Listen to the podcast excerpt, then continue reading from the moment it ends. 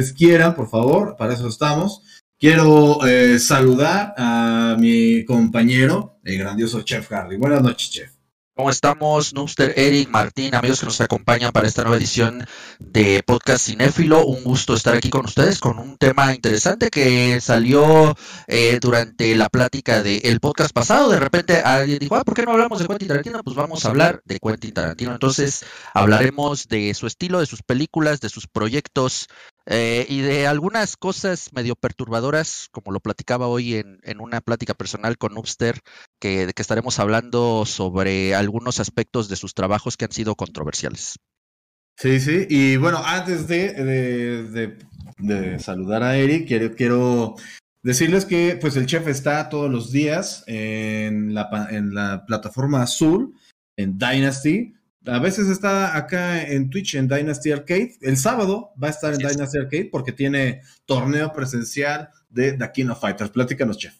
Así es, este sábado 24 de septiembre tenemos el Dynasty of Fighters, un torneo presencial, obviamente de Tequino Fighters 15, eh, con alrededor de 30 participantes, me parece. Eh, tenemos un pod asegurado de 12 mil pesos, el cual obviamente crecerá con las inscripciones al torneo.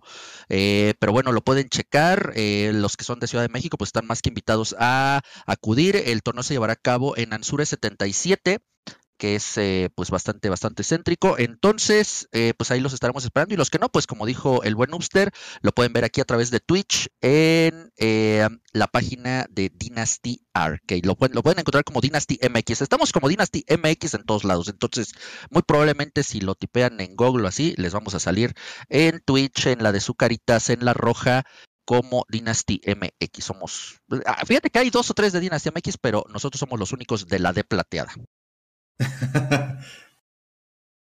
sí, y bueno, eh, eh, tenemos también acompañándonos como siempre. Hola Eric, muy buenas noches, ¿cómo estás hermano?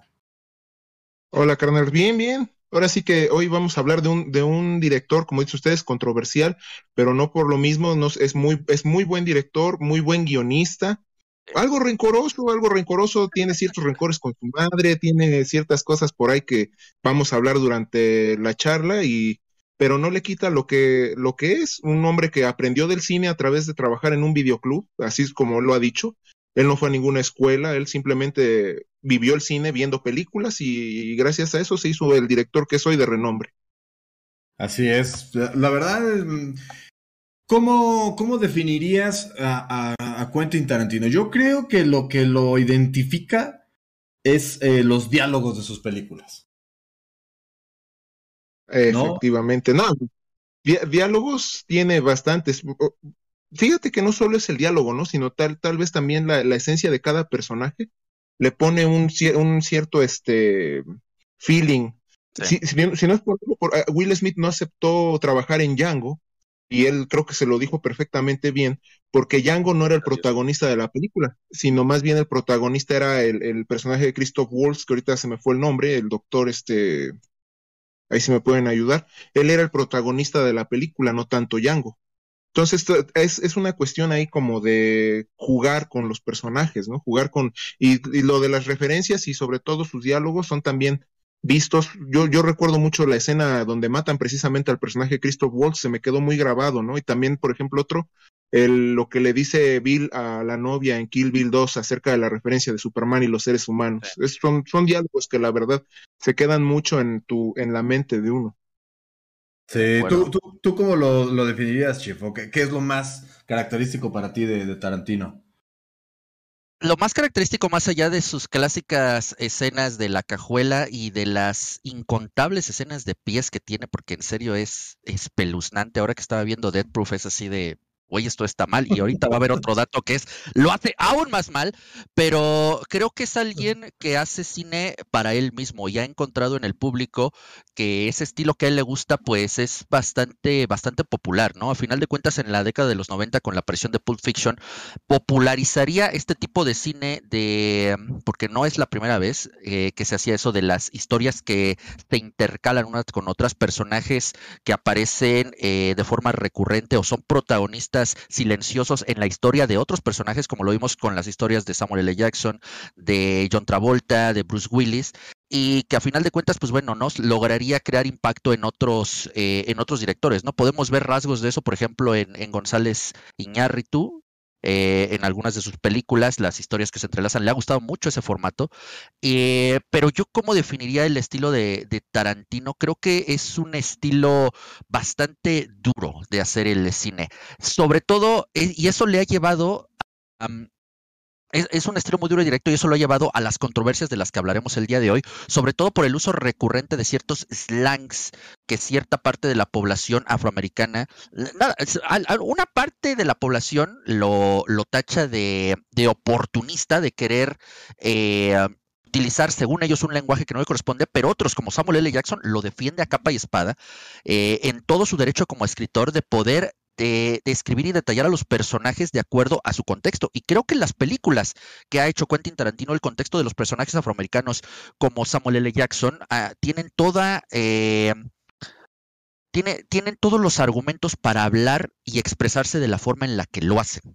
Entonces, creo que el estilo de, de, Tarantino es muy, muy directo le gusta ser gráfico cuando tiene que ser gráfico, ahí está Kill Bill, le gusta ser eh, incisivo a la hora de ser, eh, de usar adjetivos peyorativos en inglés, como en prácticamente todas las películas de él donde sale eh, Samuel L. Jackson, y también, por ejemplo, hay, hay una, una escena también muy muy fuerte con ese tipo de lenguaje por parte de Soybel en Dead Proof. No, no la puedo decir porque nos banean de aquí y de, todas las plataformas. Exactamente. Pero yo creo que ese es el estilo. Yo, yo lo veo así. Desde la primera vez que vi, cuando iba ya en la secundaria, ya por 1998, cuando vi por primera vez Pulp Fiction, creo que es un cine que, que, que, impacta muy fuerte. Era muy diferente a lo que habíamos visto. Si nosotros retrocedemos en el tiempo y vemos el año en el que salió Pulp Fiction, bueno, con quienes compitió en esa ocasión, con Forrest Gump, con, con grandes películas, ¿no? Pero es muy distinta a lo que ofrecía Hollywood en ese entonces y creo que esa es la marca de Tarantino, ¿no? Tiene un...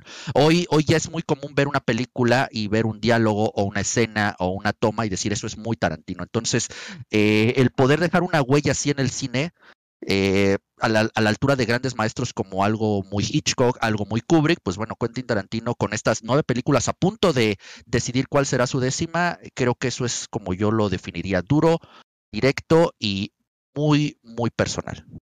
Sí, muy personal, ¿no? Siempre, yo creo que hay algo que lo define a él y es la comedia, ¿no? La comedia, o sea, en todas sus películas hay algo de comedia porque él es gracioso.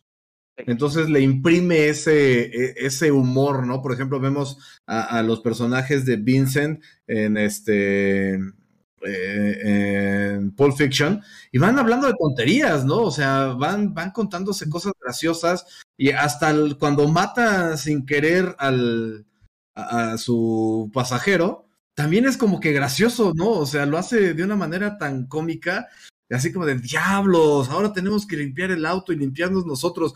O sea, se preocupan de cosas así. Y, bueno, vamos a comenzar a hablar de este, de este director norteamericano, de ascendencia obviamente italiana. La verdad es que está muy, muy presente ahí sus orígenes. Y como bien decía Eric, trae varios traumas. A él lo crió su madre, su papá eh, lo abandonó antes de que él naciera.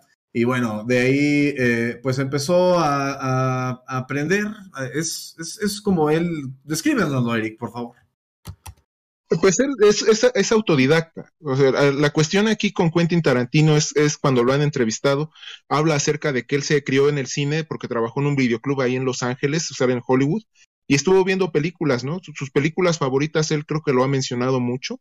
No me acuerdo en qué festival de cine de Morelia él llevaba una copia de una película que se llama Tintorera.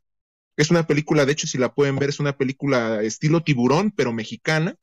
Es con Hugo Stiglitz y él en, el Festival de Morelia llevó una copia de Tintorera, ¿no? Entonces, él siempre habla de, ese tipo de películas y sus personajes. Decía que él de niño eh, a pesar de los malos tratos de su madre y todo, él veía películas precisamente de Hugo Stiglitz, del Santo, en los Spaghetti Western de Sergio Leone, de Vincenzo Leone, el papá de, Sergio Leone, y de ahí él se empieza a, alimentar, ¿no? Hasta el grado de llegar a la adultez y hacerse de la imagen, ¿no? De hecho, él es uno de los más grandes fanáticos de lo que se puede decir el Spaghetti Western, que son los, este, las películas del viejo este que se producían en Italia, este, allá por los años 60, de hecho, la trilogía más famosa, la trilogía del dólar, que es de Sergio Leone, por, pues, por unos dólares por, y por unos dólares más, y el bueno, el malo y el feo.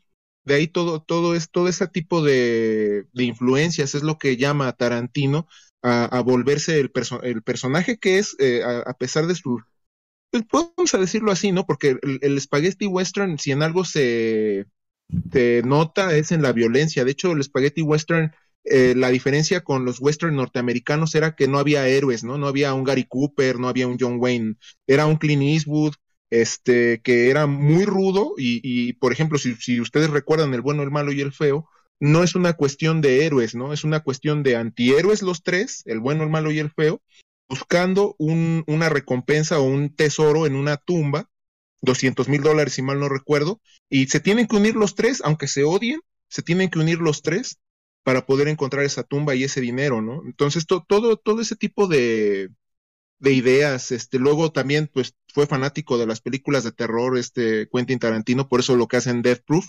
este, lo hacen este alguien muy pues muy característico, por no decirlo inusual, un director inusual, que es, que es difícil verlo, ¿no? Y aparte, pues también tiene su, su pasado con Harvey Weinstein, quien le produjo varias de sus películas, y todo eso lo, lo puede poner en el ojo del huracán, pero siempre tiene la forma de salir avante, ¿no?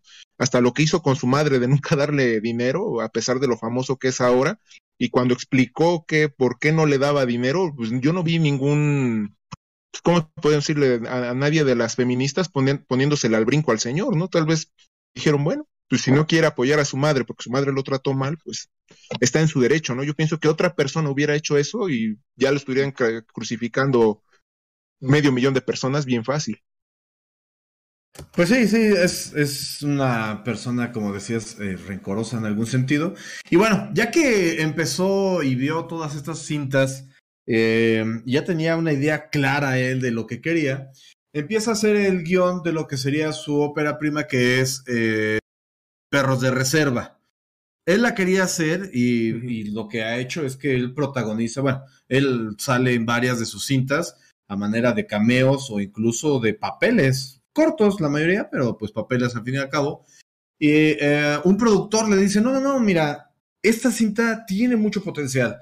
Dice, dame eh, una semana, me parece que le dijo, y yo la voy a convertir en una cinta de verdad. Y así es como nace eh, Perros de Reserva, que pues es una cinta de, de gangsters, que sale ahí el, el maletín también, es, es, lo primero que sale, ¿no? El maletín, que no sabemos nunca qué trae el maletín, y después de eso ya llega esta cinta que estamos viendo, que es la que catapulta por completo a Tarantino, como bien lo decía el chef hace un momento, que es eh, Pulp Fiction, chef.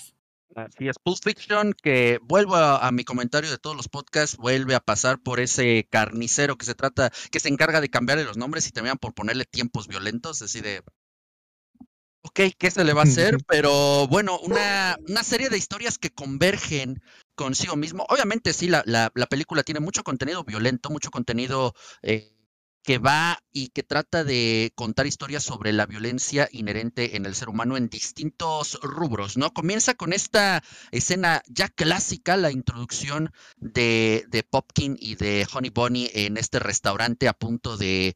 Eh, a punto de ser asaltado, pero es, es encantador cómo Quentin Tarantino logra convertir una plática de una pareja en una cafetería a develarnos que en realidad son, son delincuentes, que son asaltantes y que la emoción de asaltar es una especie de afrodisíaco para ellos, ¿no? Entonces comienza eh, la clásica escena y cortamos con algo que también nos ha faltado mencionar un poco del estilo de Tarantino, ¿no? Él no solamente aprendió en ese videoclub eh, sobre cine, él ha impregnado sus proyectos cinematográficos con su propio gusto musical muchas de las canciones que escuchamos en todas las películas de Quentin Tarantino, pues pertenecen a, digamos, su soundtrack personal, su soundtrack de vida, a acetatos, a discos que él ha coleccionado y que creo que ha cumplido lo que muchos hacemos, ¿no? Está el clásico meme de cuando vas en tu coche viendo hacia afuera, imaginándote eh, innumerables escenarios cinematográficos. Bueno, básicamente Quentin Tarantino hizo eso, ¿no? Con la música que él escuchó, con la música que él coleccionó,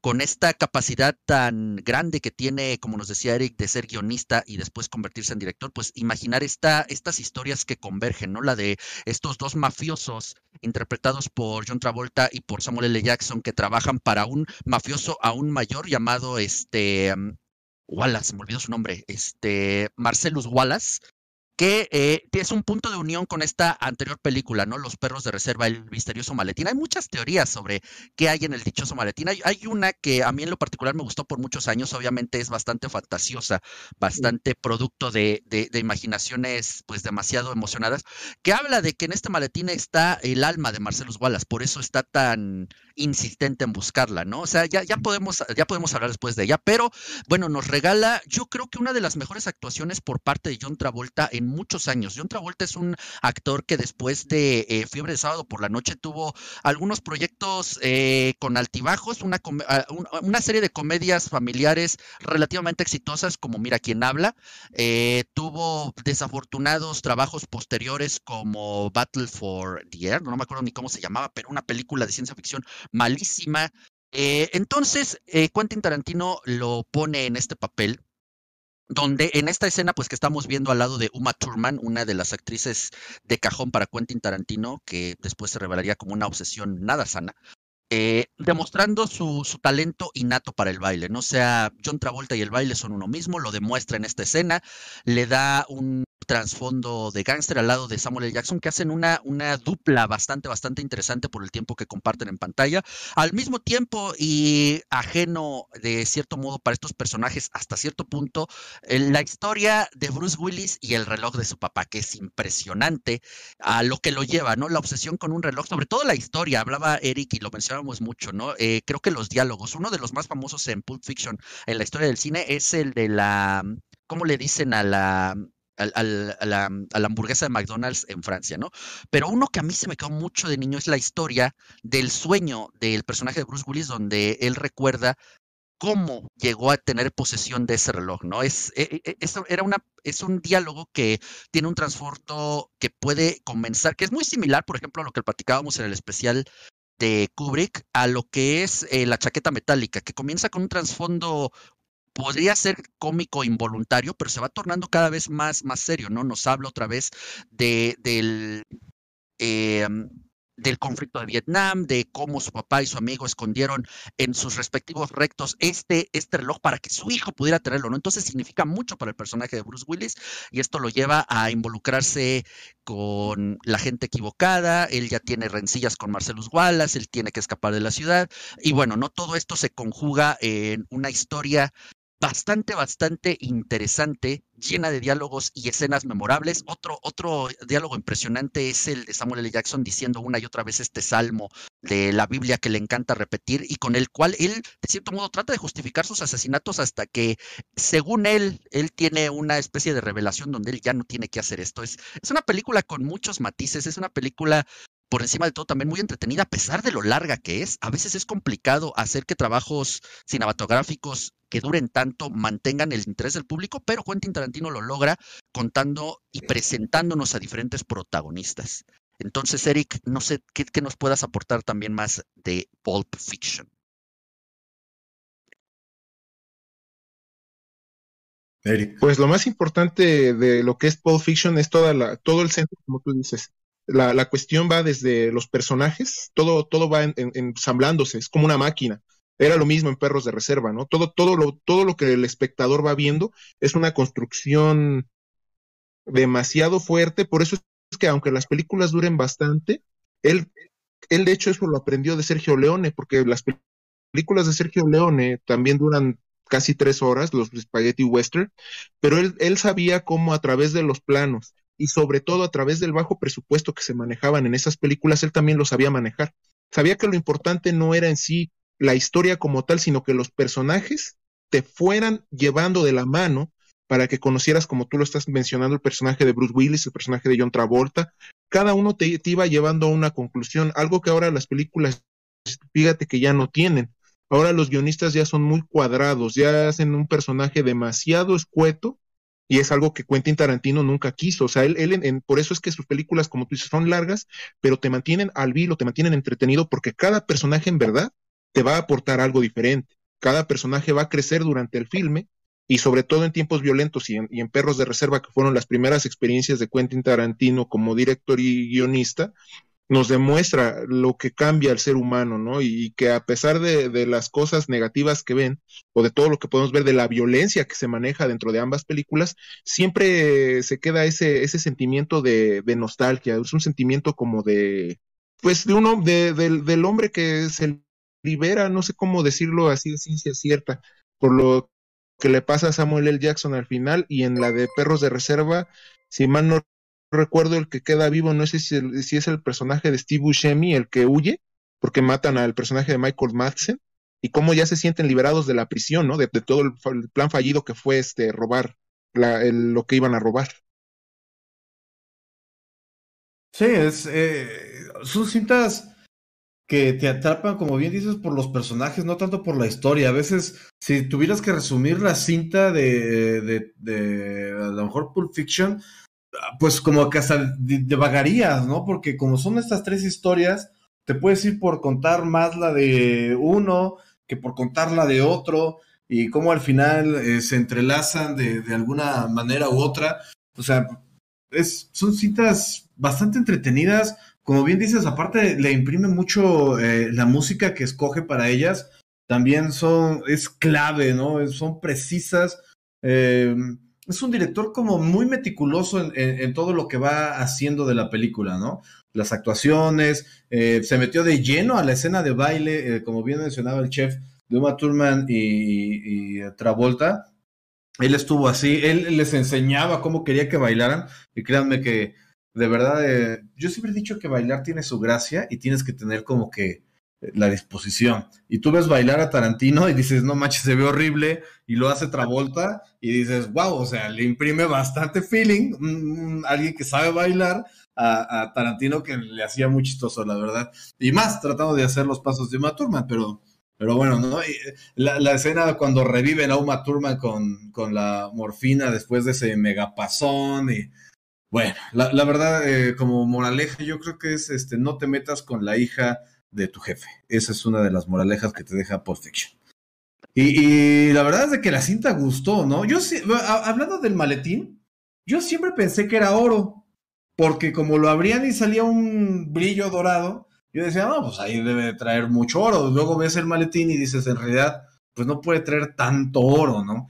Ya esto del alma de, de, de Sí, es, es una, una, fan theory que. Porque esa siempre fue una pregunta, ¿no? O sea, tú ves la película como tal y, te quedas con, con, las escenas. Te digo, creo, creo que una escena que a mí nunca se me irá es, es, el intro, ¿no? Con esta famosísima canción que de hecho rescata ahí de los años 60, que es Mr. Lou de Dick Dale.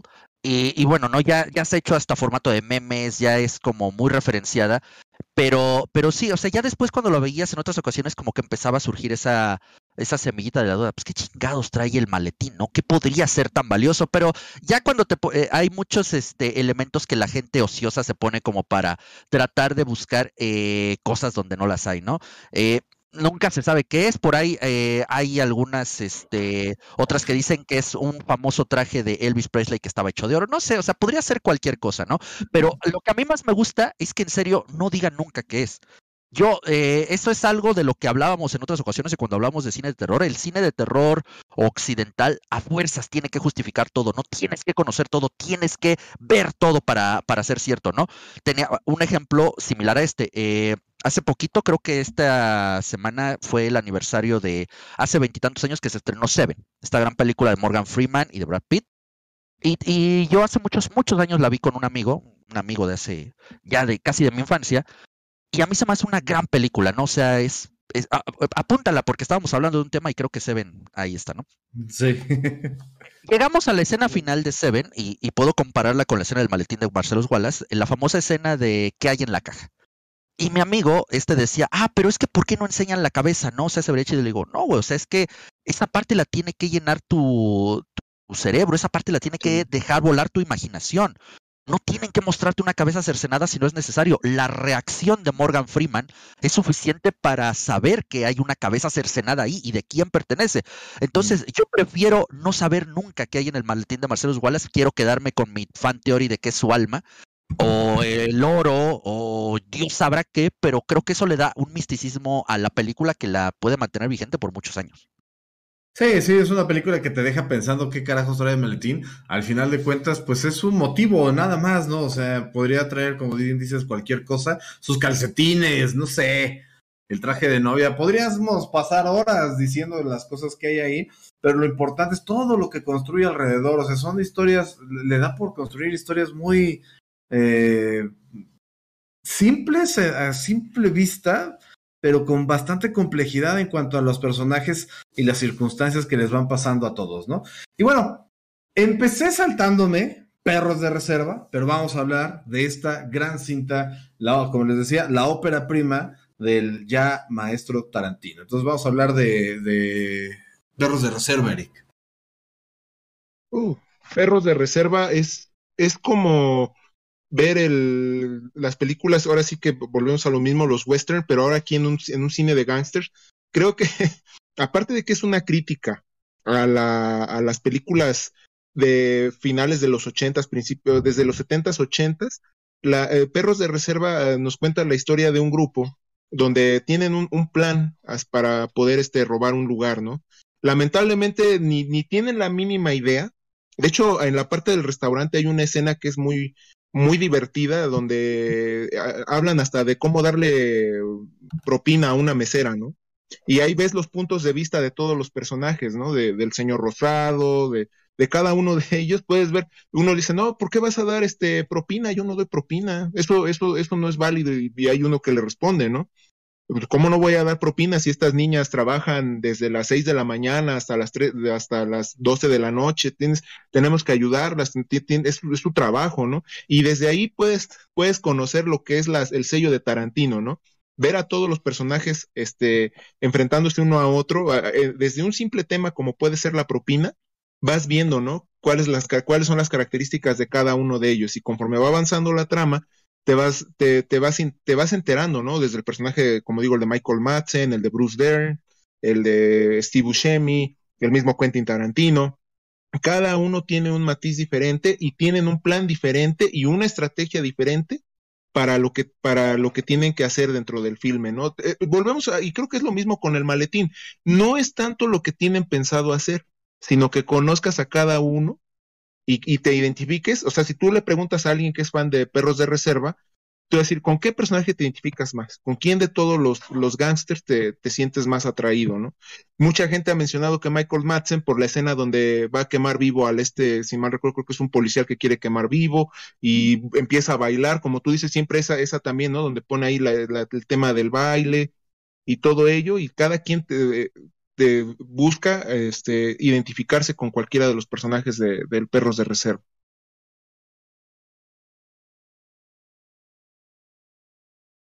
Ah, ¿Tú qué piensas de esta cinta, chef? Una comparativa muy buena la quiso Eric, ¿no? Creo que traduce muy bien eh, ese cine de vaqueros, ¿no? Esta confrontación. Hay muchos stand-offs en esta película. Creo que uno de los pocos ejemplos que podría tener tal vez por parte de otro director es lo que hizo Pier Paolo Pasolini con Saló, que tradujo eh, los 120 días de Sodoma del eh, Marqués de Sade de la época ahí este, de aristócratas eh, franceses a una de, de nazis, ¿no? Trasladó las épocas y conservó la esencia. Esto creo que pasa también en Perros de Reserva, eh, como bien nos platicaba Eric, ¿no? Esta, esta confrontación de los distintos personajes eh, con sus respectivos colores, ¿no? Como decía, teníamos al señor blanco, a rosado, teníamos a, a blonda, rubio, azul y todos ellos en esta, en esta misión, ¿no? En este robo que pues en algún momento se sale completamente de control, ¿no? Eh, es otra cinta con intrigas, otra cinta con mucho trasfondo que nos invita a, nosotros mismos preguntarnos, ¿no? O cuestionarnos de qué lado estaríamos si nosotros estuviéramos involucrados en toda esta historia de, perros de reserva. Creo que es un excelente Kickstarter para la carrera de Tarantino. Es otra película uh, muy propia de él, en ese momento no lo sabíamos, pero a final de cuentas sería la primera piedra en este camino que él mismo forjaría. Aquí estamos viendo la, la famosa escena, ahí, eh, que incluso esta escena como tal fue parodiada nuevamente en Los Simpson. Otra de los aspectos es que Los Simpson siempre han tomado mucho del cine de Tarantino. De hecho, en ese capítulo hace un cameo el Quentin Tarantino Y me encanta porque ah, dice una frase muy de él, dice, en esta escena yo lo que quiero representar es que la violencia en la cultura norteamericana viene incluida hasta en la caja de cereal. Y sí, básicamente esa es eh, una de las herramientas que usa Quentin Tarantino para criticar a la cultura norteamericana, ¿no? La violencia. Y creo que el tiempo le ha dado la razón, ¿no? A final de cuentas, no es que el cine sea violento por los creadores. Los creadores crean cine violento porque es la realidad que están viviendo en ese momento. Esta historia es bastante buena, tiene bastantes ahí nudos argumentales que se nos van desvelando conforme va avanzando la trama, tiene muchas escenas memorables y, e insisto, creo que fue un debut bastante bueno en el cine para Tarantino. Una gran cinta, como bien dices, eh, los Simpsons siempre parodiando, ¿no? De Pulp Fiction también han parodiado bastantes escenas, como la del final cuando tienen atrapado a Bruce Willis, me parece que en Los Simpsons la parodian con este que los atrapa el de el que trafica armas, ¿no? Eh, sí. Este güey que no tiene brazo. Exactamente, en el capítulo de 22 historias cortas sobre Springfield. De hecho, se parodia también la famosa escena del Royal with Cheese, solamente que con las crostiburguesas. Ese, este capítulo tiene mucho, mucho de Quentin Tarantino, un verdadero homenaje que le hacen al director.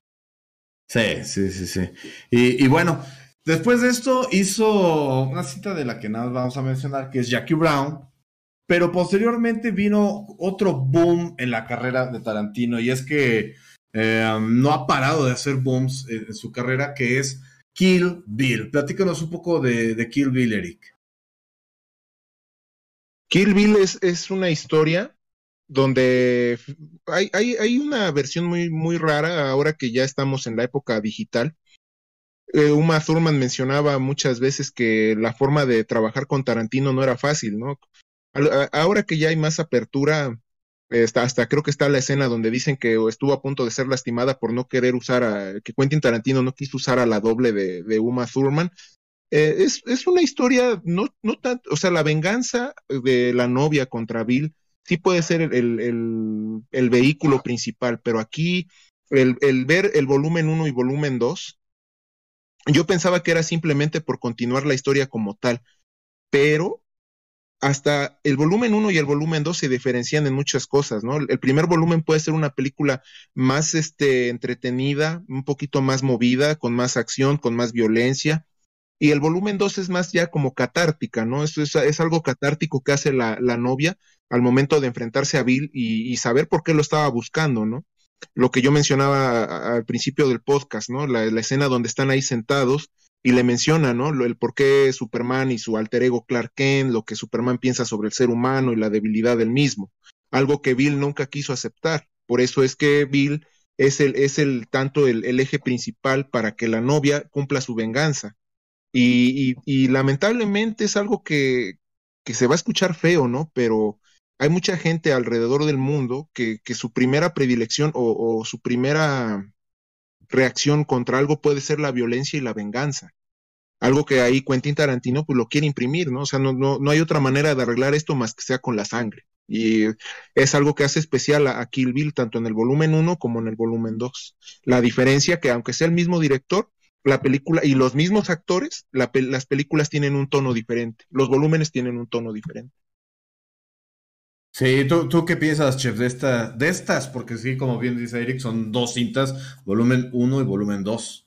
Eh, hablábamos al inicio, en la introducción mencionábamos que Tarantino pues tiene gran gusto, nostalgia, influencia de los cines de los 70, de los 80. Mencionábamos un poco este eh, esencia que hay de, una especie de western en Perros de Reserva. Después lo tendríamos, más adelante lo hablaremos con eh, Dead Proof, que incluso tiene muchas tomas propias de la década de los 70, la, fotografía, eh, la colocación de cámaras es muy propia de ese estilo y es un homenaje a muchas películas de esa época.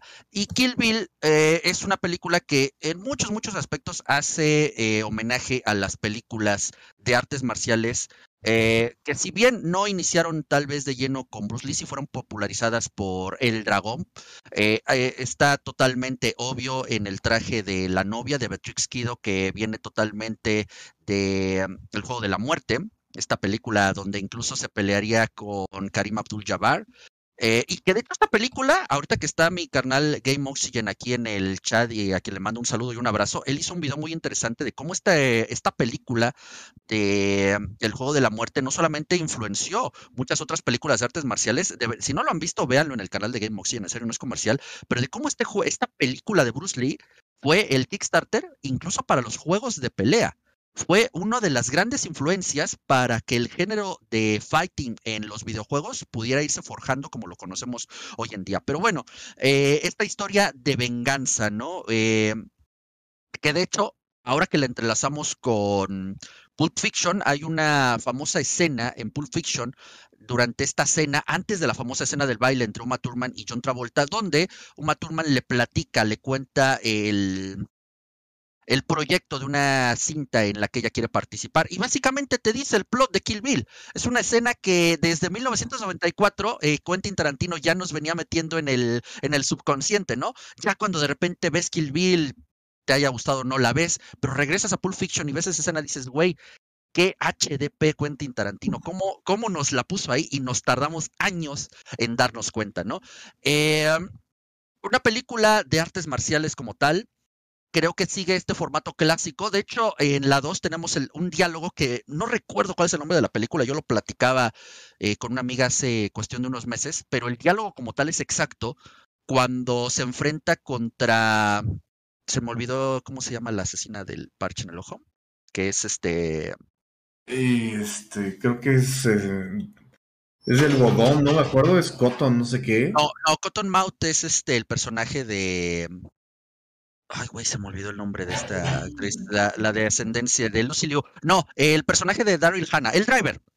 El driver. Cuando está la película, la pelea contra el driver y le revela que ella fue la que mató a, a Pai Mei, le dice un diálogo que se ha visto en muchas películas de artes marciales, el de así es, yo maté a tu maestro. ¿Qué vas a hacer al respecto? O sea, es, una, es, una, es un diálogo que es súper reciclado, es prácticamente un cliché del cine de artes marciales, pero que, pero que Quentin Tarantino pues lo incluye porque habría sido creo que hasta incoherente para él mismo con todo, eh, con toda la parafernalia, con toda eh, la, la, imaginería que ya nos había regalado hasta el momento, no incluir el diálogo de ese tipo, ¿no? Los enfrentamientos son, son muy buenos. Creo que, como decía Eric, eh, la primera parte tenemos los mejores de ellos, que es contra el personaje de Lucy Liu, que es una de las mejores escenas de pelea en la historia del cine, contra los Crazy 88, también es muy, muy buena. Eh, tenemos los primeros flashbacks de su entrenamiento con Pai Mei. Y pues sí, creo que la primera se encarga de la venganza y la segunda parte, a pesar de que todavía tiene enemigos de los que hacerse cargo, pues es su proceso. El primero también vemos el proceso de cómo ella sana físicamente, ¿no?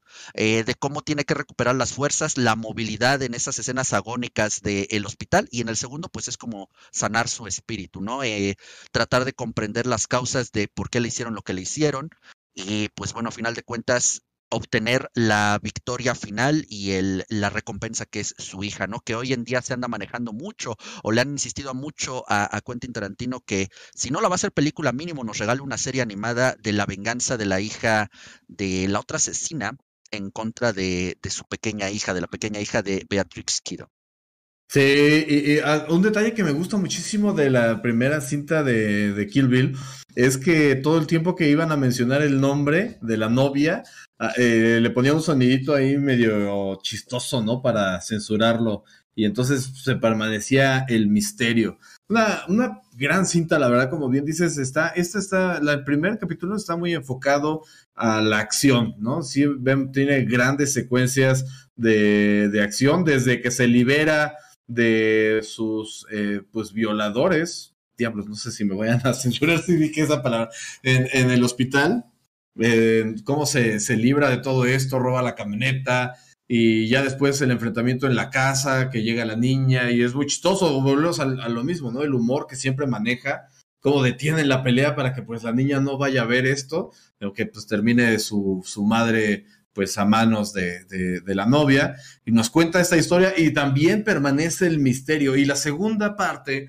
eh, pues también pensábamos que iba a ser una pelea épica, magistral, con no sé cuántas armas pudieran ocupar la, novia y Bill, y termina siendo pues una cosa muy tranquila, eh, donde se siente la tensión tendiendo esta plática enfrente de su hija, de, de ambos, viendo la televisión tranquilamente y ellos manteniendo la serenidad para que pues su hija, como que los dos entendían que no era el mundo de violencia lo que querían para ella, ¿no? Entonces lo trataron de mantener hasta el último momento que la niña va a descansar y entonces tienen este diálogo y este enfrentamiento que parece muy light, ¿no? Pero pues en realidad volvemos a lo mismo, los, los diálogos de Tarantino son mucho de lo que revelan eh, la identidad y el carácter de los personajes. Y vemos que Bill, pues ya no era el mismo Bill que había tratado de, de asesinar a su esposa en, en, en, esa fatídica noche.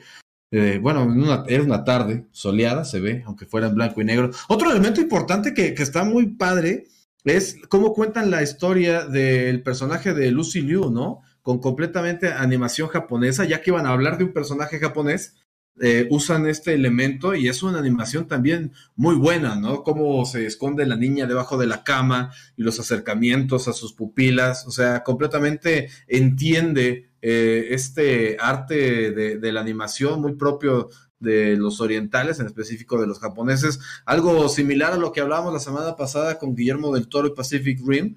Aquí se ve claras las influencias de Tarantino con, con todo lo que ha platicado Eric de, el cine de, Kung Fu, bueno, también Chef, y el, el spaghetti, el spaghetti western, eh, y tiene pues grandes elementos, ¿no? Muy, muy, desde la creación de la espada, cómo se toma esta pausa para contarnos y, y, las espadas de Hattori Hanzo y la historia que había detrás, porque también había forjado la espada de Bill. Todo esto es genial, genial, genial. Y se vuelve una gran cinta de culto. Sobre todo la 1, la, como la 2 no tiene tanta acción, no fue tan accesible o no sé, como que no tuvo el éxito deseado en taquilla, pero el primer eh, volumen de, de, esta, pues no es trilogía, eh, dueto de, digamos, eh, es muy, muy atractivo para las masas. Y bueno, esto lo impulsa a seguir, seguir creando. Bueno, aunque no hubiera, yo creo que aunque no hubiera éxito, él sigue, él sigue creando, ¿no? Porque como bien lo dijeron hace un momento, él hace cine para él. Si le sí. gusta a él, ya, con eso ya tengo. O sea, si van dos, tres personas a verla, chido con que la vean este, mis cuates y con que yo esté contento con la cinta, ahí está. La crítica, la verdad, no, no le interesa, ¿no? A pesar de que ha tenido sus premios, sus nominaciones y todo, no es un director que se vanaglorie con yo gané el Oscar y soy. No, él hace, yo voy a hacer otra cinta de otro género completamente diferente. ¿Por qué? Porque eso es lo que yo quiero para mí. Pum, se acabó. Entonces, hace, después de esta cinta, hace otra que es, precisamente ya, ya habían hablado de ella, que es Death Proof, Chef. A prueba de muerte, una película, como ya habíamos hablado, ya tra trató de traducir el western, trató de traducir a su idioma, a su gusto, a su visión, las películas de artes marciales, y ahora pues eh, hace una película con muchas influencias, ¿eh? Hace eh, una película con un espíritu muy setentero, pero con dos, eh, al menos un par de influencias muy, muy marcadas. Una que incluso los mismos personajes de la película nos mencionan, que es este um, Vanishing Point, que es esta película de, de, de los 70 con autos, con carreras, con enfrentamientos. Y otra tal vez no tan clara, pero es una película de nombre Crash de 1996, que de hecho es bastante, bastante buena, donde se explora esta parafilia un tanto extraña, un tanto sui generis, de el sentir placer al contemplar o ser partícipe de eh, accidentes eh, o colisiones de autos o de otro tipo de, estructuras grandes, ¿no? Este personaje de, de, de Kurt Russell bastante, eh, bastante caricaturesco, tú lo dijiste muy bien hace rato en la plática que teníamos, Noobster es una caricatura, es un asesino en serie muy peculiar, un doble de películas que, bueno, básicamente tiene un auto a prueba de muerte. Entonces él usa este auto convertido en una herramienta, en un arma para matar a sus víctimas. Lo que no nos queda bien claro, lo que nunca nos queda bien claro es eh, por qué el odio contra estos grupos de chicas, ¿no? El único hilo conductor que se nos da, pues tal vez eh, podría ser la, la, excitación que él tiene, porque de hecho hay por ahí una escena borrada de esta película de Dead Proof, después del primer accidente, después de la primera, porque la película se divide en dos, digamos que dos de sus planes, uno se lleva a cabo bien, el otro pues no tan bien. pero después de eh, ocasionar el primer choque contra el primer grupo de chicas, eh, él se para todo, todo herido, todo pues lo que se esperaría después de una colisión de ese tamaño y va hacia donde están los cadáveres de las chicas y pues ahí eh, se, se, autosatisface él mismo. Esta escena decía quitarla a Tarantino, pero pues nos hablaba un poco o nos ponía tal vez como más claro cuál era la motivación de este tipo, ¿no? Que él encuentra satisfacción sexual al, chocar y matar a estos, a estos grupos de chicas, ¿no? Eh, una película que de hecho está filmada a propósito con este tipo de eh, equipo para hacerlo aparecer una película más vieja de lo que es. Eh, también curioso porque forma parte de un dueto junto con una película dirigida por Alex Rodríguez, si no me equivoco, que es Planeta Robert Rodríguez, Robert Rodríguez, Robert Rodríguez, perdón, eh, que es Planeta Terror. Entonces, cuando uno busca información sobre una, inmediatamente le salta la otra. Hay un personaje que une las dos, es una doctora, no recuerdo el nombre de la actriz ni del personaje, porque en Dead Proof aparece creo que cuestión de un minuto y ya, mientras que en Planeta Terror sí tiene como un papel más, eh, más elaborado, y dos películas de, géneros totalmente distintos, ¿no? A pesar de que comparten el, aspecto de terror, está un poquito más, eh, un terror de asesinos en serie, un poquito más de thriller, un poquito más de, eh, un poquito más de misterio, sobre todo en la primera parte cuando nosotros estamos conociendo al personaje de Double Mike, interpretado por Kurt Russell, mientras que Planeta Terror por parte de, de, Rodríguez, pues sí, ya eh, un apocalipsis zombie, un poquito más de acción, un poquito más visceral pero esta también tiene ahí su cuota de, violencia. El choque eh, en el primer accidente es bastante, bastante bien logrado. Nos pone las secuelas de la muerte de cada una de las chicas, una escena de una pierna que sale volada que se ve bastante, bastante bien. Vuelve a tener todos los elementos de Tarantino, ¿no? Las canciones que forman parte, que son un protagonista más de escenas en particular, como la escena del baile que recibe eh, Double Mike, eh, toda la primera parte que nos tiene estos diálogos, ¿no? Eh, bastante, bastante buenos. El diálogo tal vez más famoso de esta película sea el famoso poema que le tienen que decir a, esta chica para que se gane el, baile erótico. Y bueno, después de, de conseguirlo, hacemos un, hacemos un corte, 14 meses después, y Double Mike está buscando un nuevo grupo de víctimas. Pero, pues bueno, eh, parece ser que elige a las equivocadas porque elige a dos chicas que son muy buenas en el arte de hacer stunts, tanto como lo es él. Y pues bueno, dos mentes piensan mejor que una y encuentra la horma de su zapato para un enfrentamiento final bastante, bastante buena. Una película muy divertida, tal vez la menos seria por muchos aspectos por parte de Tarantino. No quiere decir que sea mala para nada, para nada mala, pero pues sí, tal vez eh, eh, la parte cómica sí está un poquito más eh, explorada en esta película. Sobre todo, como te mencionaba, hay un par de escenas donde Kurt Russell incluso rompe la cuarta barrera volteando directamente a la cámara y sonriéndonos a nosotros que somos el público como ya viene lo bueno. Sí, sí, y qué, qué, bueno que mencionas esto de esta dupla que le gusta con Robert Rodríguez, ¿no? Son, son amigos y les gusta colaborar entre ellos. Incluso eh, Robert Rodríguez lo invitaría a participar con la cinta que, fíjate que estaba yo leyendo, que le dan crédito de director a, Frank Miller como director, oh, de, director de Sin City. Ya después él dirigiría otra cinta este, en solitario, pero sí le dan su crédito como director de, Sin City y él dirige ahí unas, unas cuantas cositas Tarantino. Aparte que en Del Crepúsculo al Amanecer tiene ahí un papelillo también eh, el Tarantino. O sea, y, como que van, ¿no? Van ahí más o menos de, la mano eh, estos este, eh, directores que pues tienen, tienen su sello característico hasta que Robert Rodríguez hizo Mini Espías ya después de eso, pues ya, ¿qué, se puede esperar de, Robert pues Rodríguez? Pero de mientras sí había hecho cosas interesantes y, no le había ido tan bien como a Tarantino hasta que hizo Sin City. La segunda parte de Sin City no se le compara en lo absoluto a la primera, pero, pero bueno. Entonces, pues sí tenemos una... Es que, como te decía en la tarde, Chef, yo creo que hay muchos personajes de Tarantino que son caricaturas, pero no, no es cuando digo caricatura no es una ofensa, ¿eh? O sea, quiero decir que la, cómo los maneja eh, es, es caricaturesco, o sea, no es despectivo en lo absoluto. Y ya después de Death Proof, hizo la que en mi gusto particular es su mejor cinta, que es Inglorious Bastards. Esta cinta me encanta. Es eh, el primer trabajo donde interactúa con Brad Pitt, que repetiría en lo que es ya su última cinta. y aparte con otro gran actor, y tienen ahí un enamoramiento que es con Christopher Waltz, que pues interpreta a este general alemán, iba a decir nazi, no sé si nos censuran por decir nazi.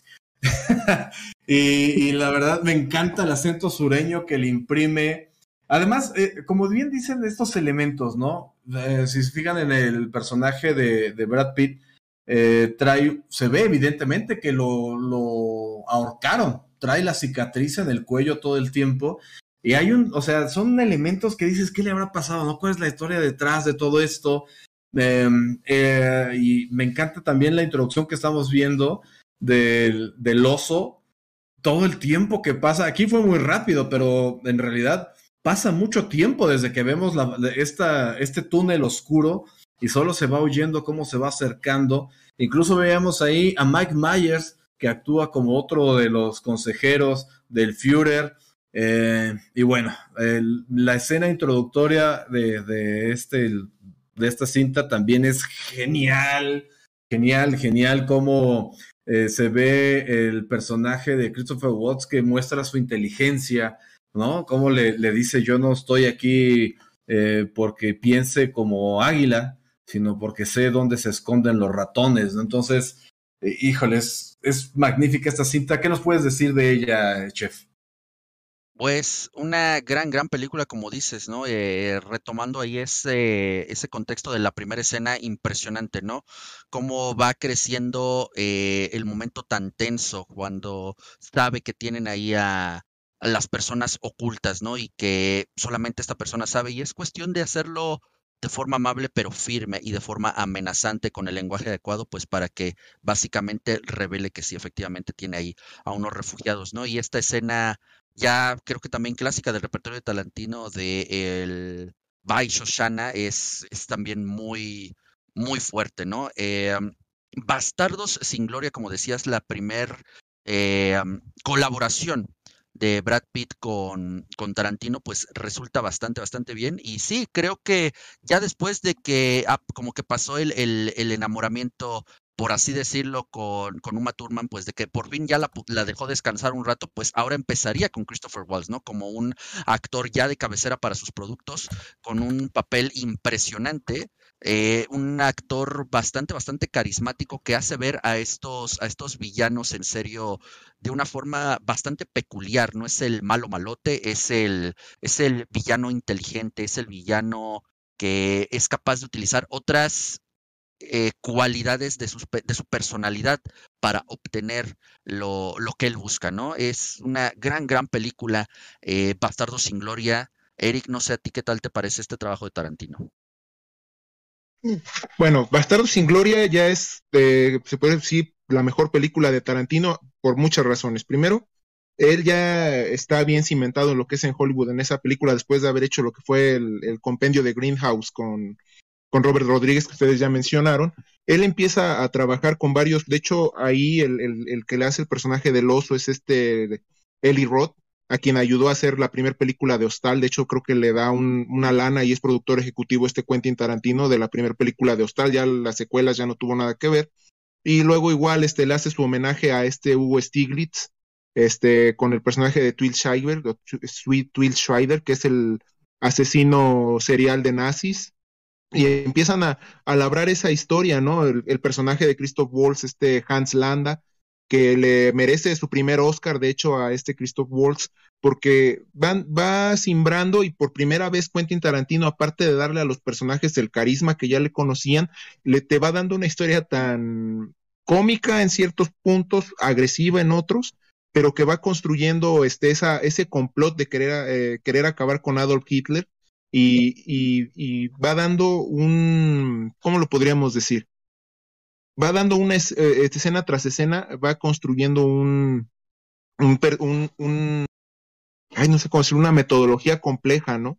Desde la escena del, del, del número 3, o sea, es, es, lo que yo quiero hablar, ¿no? La escena donde piden Michael Fassbender pide la, la, su, sus números, su número 3, ¿no? Que no saben cómo hacerlo y se referencia que él no es alemán. Y, y, todo eso son, son, ya son las características de, la agresividad que presentaba Tarantino dentro de unos personajes demasiado complejos y demasiado buenos. De hecho, hasta Hugo Stiglitz, el, actor mexicano, cuando le mencionaron acerca de, que el personaje del asesino iba a ocupar su nombre, pues lo único que dijo fue eso, ¿no? Me hubiera invitado a mí a hacer el personaje y yo pienso que hasta lo hubiera quedado. En su momento el, Hugo Stiglitz no estaba tan grande y sí había ya participado en, en cintas norteamericanas, pero le dan el personaje a Till Schweider y pues no hay nada más que hacer. Pero la verdad, Bastardo sin Gloria es, como la, pues ya es la, la parte central de la filmografía de, de, Tarantino, como les digo, ya bien asentado como director, ya teniendo bien, ahora sí que ya, ya tenía el nombre ya bien hecho, él ya podía hacer sus historias como él quisiera y ya no tenía tantas ataduras económicas ni de presupuesto. Sí, no, aquí se libera completamente eh, y aparte em, me, gusta mucho que tiene eh, eh, bien elaborado al personaje de Hans Landa, ¿no? Cuando vemos la reunión, pues accidental entre la bella Susana y Hans en el restaurante, le pide un strudel y le dice, ah, espera por la crema. Y ese detalle es, no es porque él quiera que ella disfrute del strudel con la crema, sino que la crema está hecha con la grasa del cerdo. Y un judío no puede consumir eso. Entonces, él está esperando a ver si hace alguna mueca. Con que hubiera hecho un simple eh, gesto de desapruebo por, por la crema, Hugo sabría exactamente ahí de quién estaría hablando y, Susana pasa perfectamente la, prueba, eh, logra camuflajearse en esta pues, reunión horrenda que estaba teniendo ahí con los, con los generales y bueno, pues empieza a maquilar esta venganza, ¿no? Y después lo que yo platicaba la otra vez con, con el chef es que pues termina siendo un final completamente, eh, pues, utópico, donde finalmente los aliados y, Susana, porque es la que termina siendo la eh, ejecutora de todos estos generales en el, cine, y es también como muy de, él, ¿no? O sea, imagínense el Führer muriendo en llamas en un cine.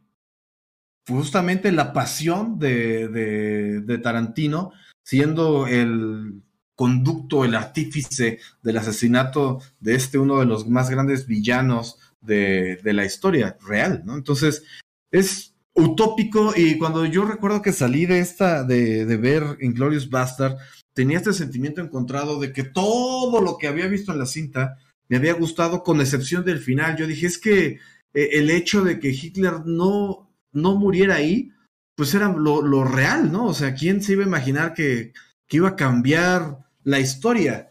Pero después entendí que todo o, la mayoría de las cintas de, de Tarantino, pues son al final de cuentas una de sus fantasías.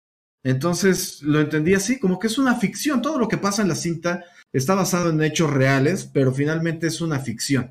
Entonces él nos contó la historia que él le hubiera gustado ver de la realidad. Y es por eso que ahí el Führer tiene eh, fin, que pues eso hubiera cambiado la historia por completo, ¿no? Entonces, eh, pues, no sé, es una gran, gran cinta que tiene muchos aristas. Y ahí nacería, como les decía, un amor por, por eh, Christopher, por Brad Pitt, que incluso colabora en su siguiente cinta como productor y ya después vuelve a participar de manera actoral con, con Tarantino, pero es eso, ¿no? Le gusta como... Hemos, cuando hemos hablado de varios directores, hemos hablado de Steven Spielberg, hemos hablado de, Tom Cruise, que repiten, eh, en el caso de Tom Cruise repite directores y en el caso de Steven Spielberg repite actores, pero también pasa lo mismo con, con Tarantino. Y quiero que, nos platiques porque ya no siguen apareciendo, ya no sigue apareciendo Uma Thurman en las cintas de Tarantino, pero efectivamente tenía una obsesión con ella, eh, Chef. Platícanos de esa obsesión. No, una obsesión que, como eh, hablábamos hace rato, lo lleva a ponerla incluso en situaciones de riesgo, ¿no? Eh, ya cuando analizamos algunas de las películas que hemos visto, menciono particularmente Kill Bill Volumen 1 eh, y Death Proof, eh, hablábamos de la cantidad de tomas de los pies de las actrices. Es espeluznante. Ahora que la volví a ver para pues, refrescar un poquito la memoria, tener más detalles, o sea, si te quedas así. Y entonces uno empieza como a, decir, a ver, a ver, esto tiene que tener un origen. Y ya cuando te regresas a los créditos, porque los créditos de Dead Proof vienen al inicio, pues te das cuenta, ¿no? Los dos productores ejecutivos, los hermanos Weston. Entonces dices, por aquí va la cosa, ¿no? Esta obsesión de, Quentin Tarantino con Uma Thurman, que pues me parece que sí pasaría más allá de lo profesional, ah, muy poco sano, la verdad. Eh, Quentin Tarantino, una persona muy obsesiva, una persona eh, que trata siempre de, de, tener a Uma Thurman en muchos de sus proyectos. No es la primera vez que pasa en el mundo de Hollywood, ¿eh? No sé cómo se llama el director este, pero el esposo de de Mila Jovovich, que también la quiere tener en todos los proyectos habidos y por haber, digo, con la diferencia de que ellos ya están casados, tienen una familia, tienen hijos, pero lo que no es sano es para el espectador, porque las películas de Mila Jovovich, quitando tal vez la nostalgia del quinto elemento, son son todas, de todas no haces una buena, ¿no? Y parece ser que Quentin Tarantino estaba llevando por el eh, mismo camino a Uma Thurman con al menos estos tres proyectos, lo que fue Pulp Fiction, los dos volúmenes de Kill Bill, pero bueno, ya después de esto, pues eh, la deja, Uma Thurman pues hace su vida después con Ethan Hawke, ahora que pues tienen a su hija, eh, Maya Hawke, que no se le enseñan a Quentin Tarantino porque es una mini Uma Thurman de menos de 20 años, entonces puede, puede ser una verdadera catástrofe eso, pero sí, eh, la verdad, esta, eh, este es uno de los temas eh, polémicos de los que estábamos hablando, ¿no? El otro, pues, que, que tendremos que hablar en cualquier momento, es lo que hablamos, eso, ¿no? De su tendencia como guionista, como escritor, para incluir estos slangs del idioma inglés tan decorativos que no podemos decir en ninguna plataforma, porque son cuestión de van inmediato pero que hablábamos de que hay una sección eh, del público afroamericano, no el público de eh, la Academia Norteamericana, específicamente Spike Lee, un director afroamericano que ha hecho muchas películas, entre ellas una de las mejores, sin duda alguna, eh, Malcolm X, protagonizada por Denzel Washington, que él, de, cierto modo, y, y y, resumiendo un poco sus argumentos, decía que Quentin Tarantino era un, un, oportunista, ¿no? Que quería aprovecharse de la cultura afroamericana y de, y de términos propios de ellos para eh, ponerlos a fuerzas en sus películas. Y del otro lado, Samuel L. Jackson, alguien también muy respetable de la academia, eh, obviamente afroamericano, pues decía, no, es que él como creador, él como escritor tiene todo el derecho, mientras, y yo lo decía al inicio, mientras eh, los personajes vayan de acuerdo a el contexto en el que se escribe la historia, pues es totalmente obvio que se van a usar ese tipo de términos, ¿no? Y prácticamente en todas las películas, pues tenemos este tipo de términos derogativos que inician con la letra N para referirse a estas personas, eh, pero son temas que han mantenido eh, como a Quentin Tarantino dentro de, bueno, de un reflector que poco tiene que ver con la calidad de sus películas, ¿no? Su tendencia a, las tomas de los pies, su obsesión con Uma Thurman, su obsesión con la palabra de N, que bueno, creo que muchos, muchos eh, directores de Hollywood también tienen eh, sus propias historias que contar, que son totalmente ajenas a la calidad de sus productos, como ya les decía. Sí, es este tiene, tiene sus obsesiones. Fíjate que estaba leyendo que él decía que todo este tiempo que había, todas estas citas que, estamos mencionando, él no tenía pareja. Y él decía que él se iba a dedicar a hacer cine y que este viaje de ser eh, pues cineasta era en solitario. Hasta hace poco ya tiene dos hijos y ya cambió de parecer, pero él decía, y bueno, y lo cumplió, que él iba a tener hijos cerca de los 60 años y que como bien decía Eric en un inicio, en el inicio de esta plática, eh, a los 60 se jubila y se acabó. Y dice, de hecho dice también que si para los 60 años ya no hay proyecciones en, el, en los cines y que ya no hay proyecciones de 35 milímetros, pues posiblemente ni siquiera llegue, porque él es amante de, este cine antiguo, no está muy eh, a gusto con la proyección de cine en las plataformas. Y vamos a decirlo, es la verdad, tienen, tienen razón en, cierta manera. El cine se disfruta, parece comercial, pero el cine se ve y se disfruta mejor en el cine. No, no es lo mismo ver, eh, pues ahorita que, que, que veíamos una cinta como Top Gun directamente en las salas, apreciar la toma IMAX en una pantalla como tal y el sonido envolvente que tiene poderosísimo las salas de cine que verlo pues en la comodidad de, nuestras casas. Digo, eh, vivimos dos años en las que pues eh, los vicios y costumbres de los chinos nos mandaron a encerrarnos, pero pues es momento de salir y, esperemos que nunca muera el amor por ir al cine. Es algo que, que a mí me encanta. De hecho, a veces iba dos, tres veces al cine yo y cuando podía ir solo, pues también, o sea, no, no importaba mientras estuviera acompañado de una muy buena cinta, ¿no? Disfrutaba yo, bueno, disfruto mucho de, ir al, cine y pues es también por eso la pasión que estamos compartiendo hoy aquí. Después de esta cinta, después de Inglorious Bastard le fue ¡pum! arribotota. Hizo otra cinta que, de la cual vamos a hablar, que me disculpe Martín, pero que este, no estaba marcada, pero es Django desencadenado. Y es una gran, gran, gran cinta. Em, me gusta casi tanto como, como en Glorious Bastards. Una cinta que bien decía, le, ofrecieron el protagónico al actor favorito del chef, a Will Smith, y lo rechazó. Qué bueno que lo haya rechazado, porque la verdad no, no era para él. Entonces eh, tenemos repitiendo a Christopher Waltz y tenemos al grandioso Leonardo DiCaprio, que había tenido una buena serie de cintas, pero también se había encasillado un poco, ¿no? Y aquí podemos ver algo diferente de Leonardo DiCaprio, porque aquí es el villano. Entonces, coméntanos algo de Django Unchained, Eric, por favor.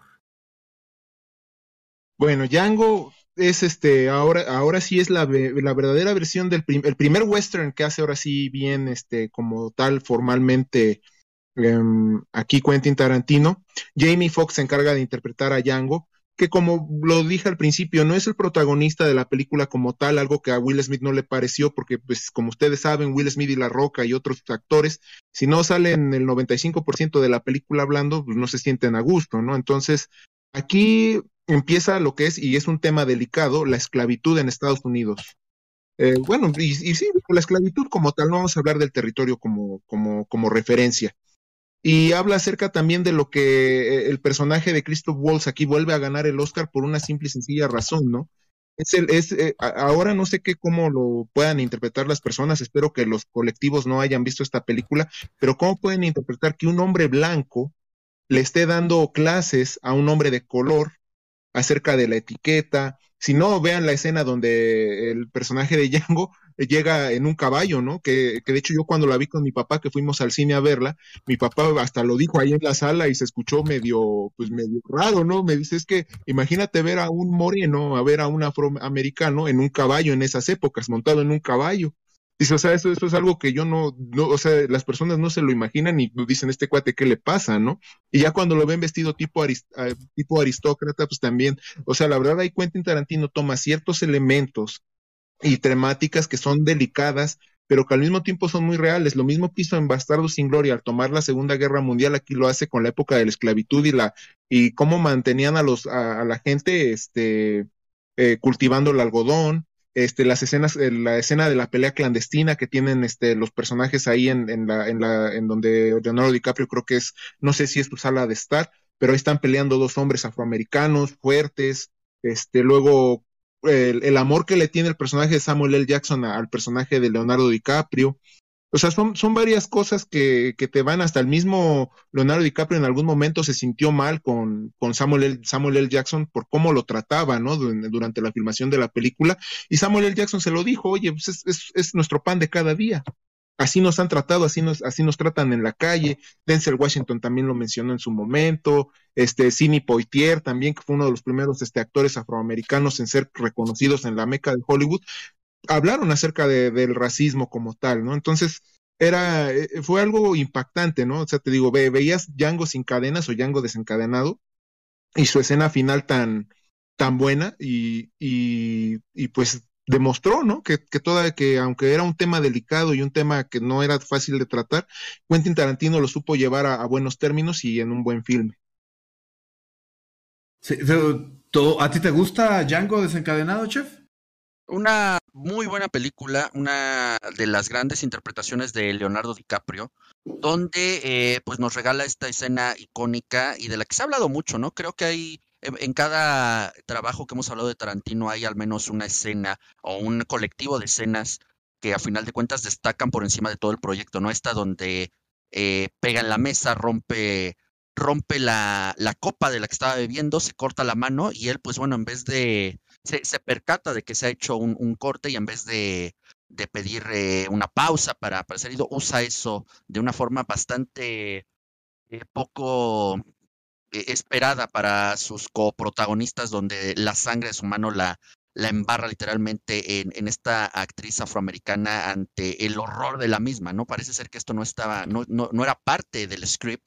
Y bueno, Leonardo DiCaprio aprovecha pues el momento, la situación para eh, crear esta escena icónica, ¿no? Eh, ahí la tenemos precisamente, ahí cuando se va a cortar la mano y usa ahí eh, la sangre. Entonces, como nos decía Eric, ¿no? Una película, un retrato de el, el, racismo que desafortunadamente para la cultura norteamericana no ha terminado de sanar cada vez se encuentra diferentes formas de manifestarse, diferentes formas de, opresión. Eh, entonces, bueno, ¿no? Como yo lo decía al inicio, no es que los directores promuevan esto, no es que ellos eh, de repente se saquen de la manga que en Estados Unidos el racismo existe, como lo decías, en una utopía como fue en Bastardo sin Gloria.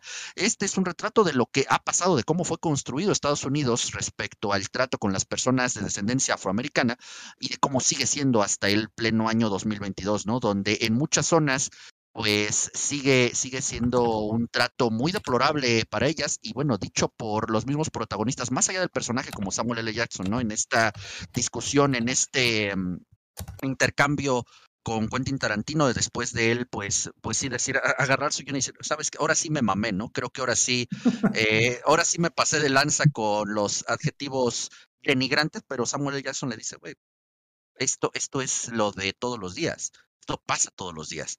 Entonces, te da cuenta, te, da una, un testimonio bastante acertado, no me atrevería a decir real, hay muchos elementos de fantasía, pero que tienen un sustento muy, muy justificado dentro de la historia estadounidense del racismo, ¿no? O sea, lo que vemos aquí, eh, como dicen en muchos otros trabajos, la realidad supera la ficción. Y si esto es la ficción de, de, de Django Unchained, pues imagínense entonces cómo es la realidad.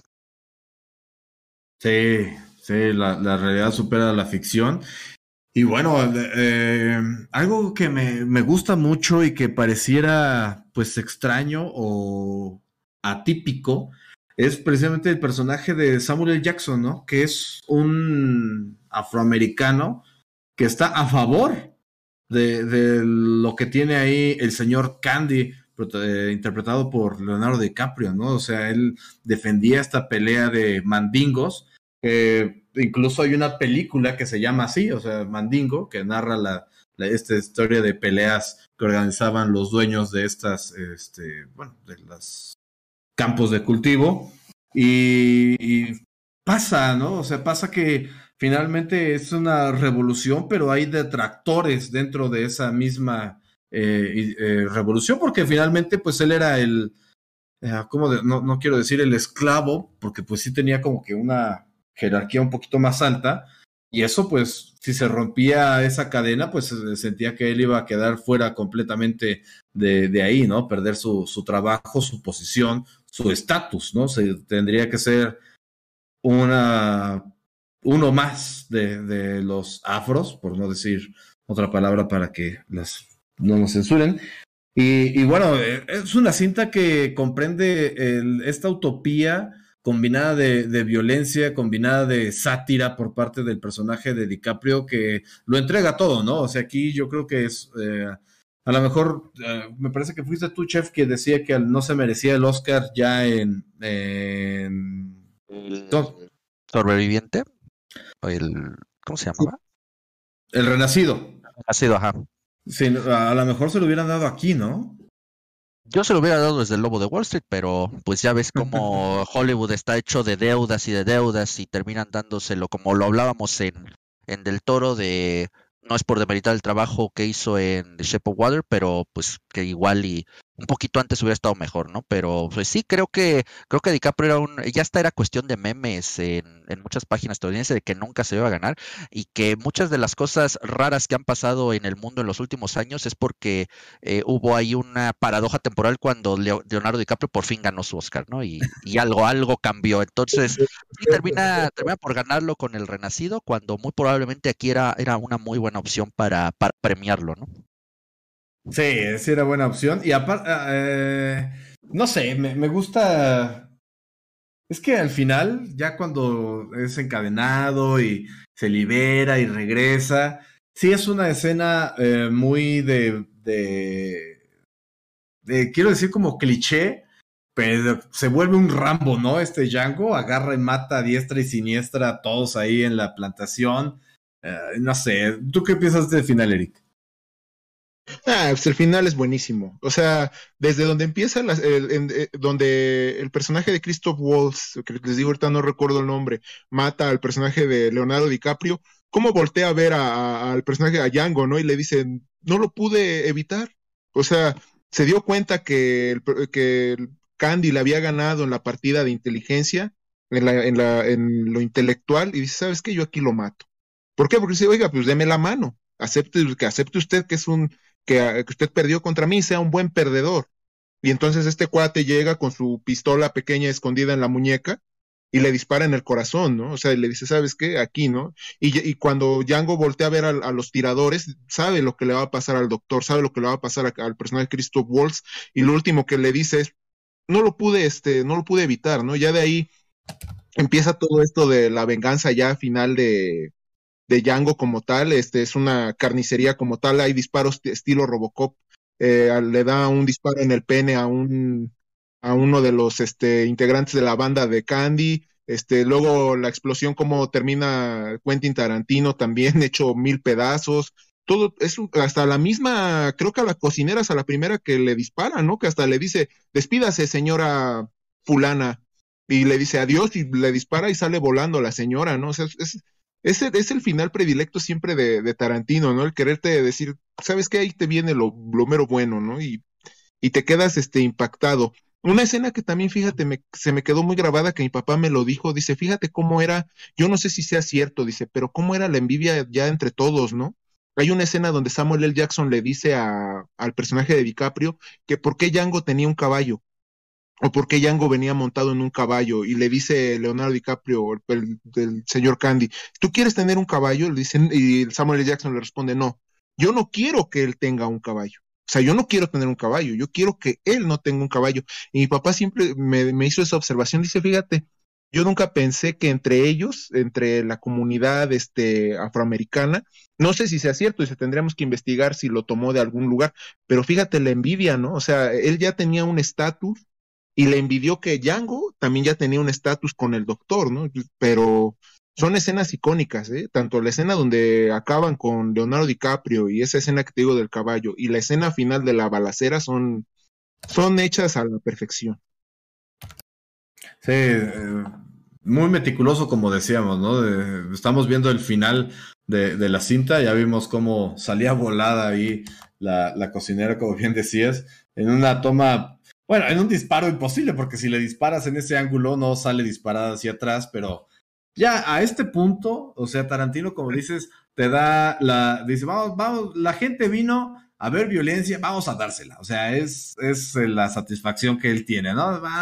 vinieron para ver madrazos, vinieron a ver gente este, semidesnuda, vinieron a ver sangre a borbotones, pues vamos a dársela. Y finalmente tenemos esta, esta cinta que, como bien mencionaba también aquí en el chat, finalmente es un tema, eh, pues que es, tabú, ¿no? O sea, la gente no quiere hablar de, ya, sobre todo en estas épocas, vemos que, eh, pues ya no quieren hablar de, como si nunca hubiera existido, ¿no? En, esta cultura de cristal que estamos viviendo, eh, la gente prefiere olvidar que aprender. Y Quentin Tarantino dice, no, vamos a hablar de ella porque pues no podemos ocultar el, el, nuestro pasado, ¿no? Él finalmente como americano, este, reconoce que es parte de su historia y ya había hecho, eh, no es la primera cinta que hace hablando de, de la explotación, eh, afroamericana.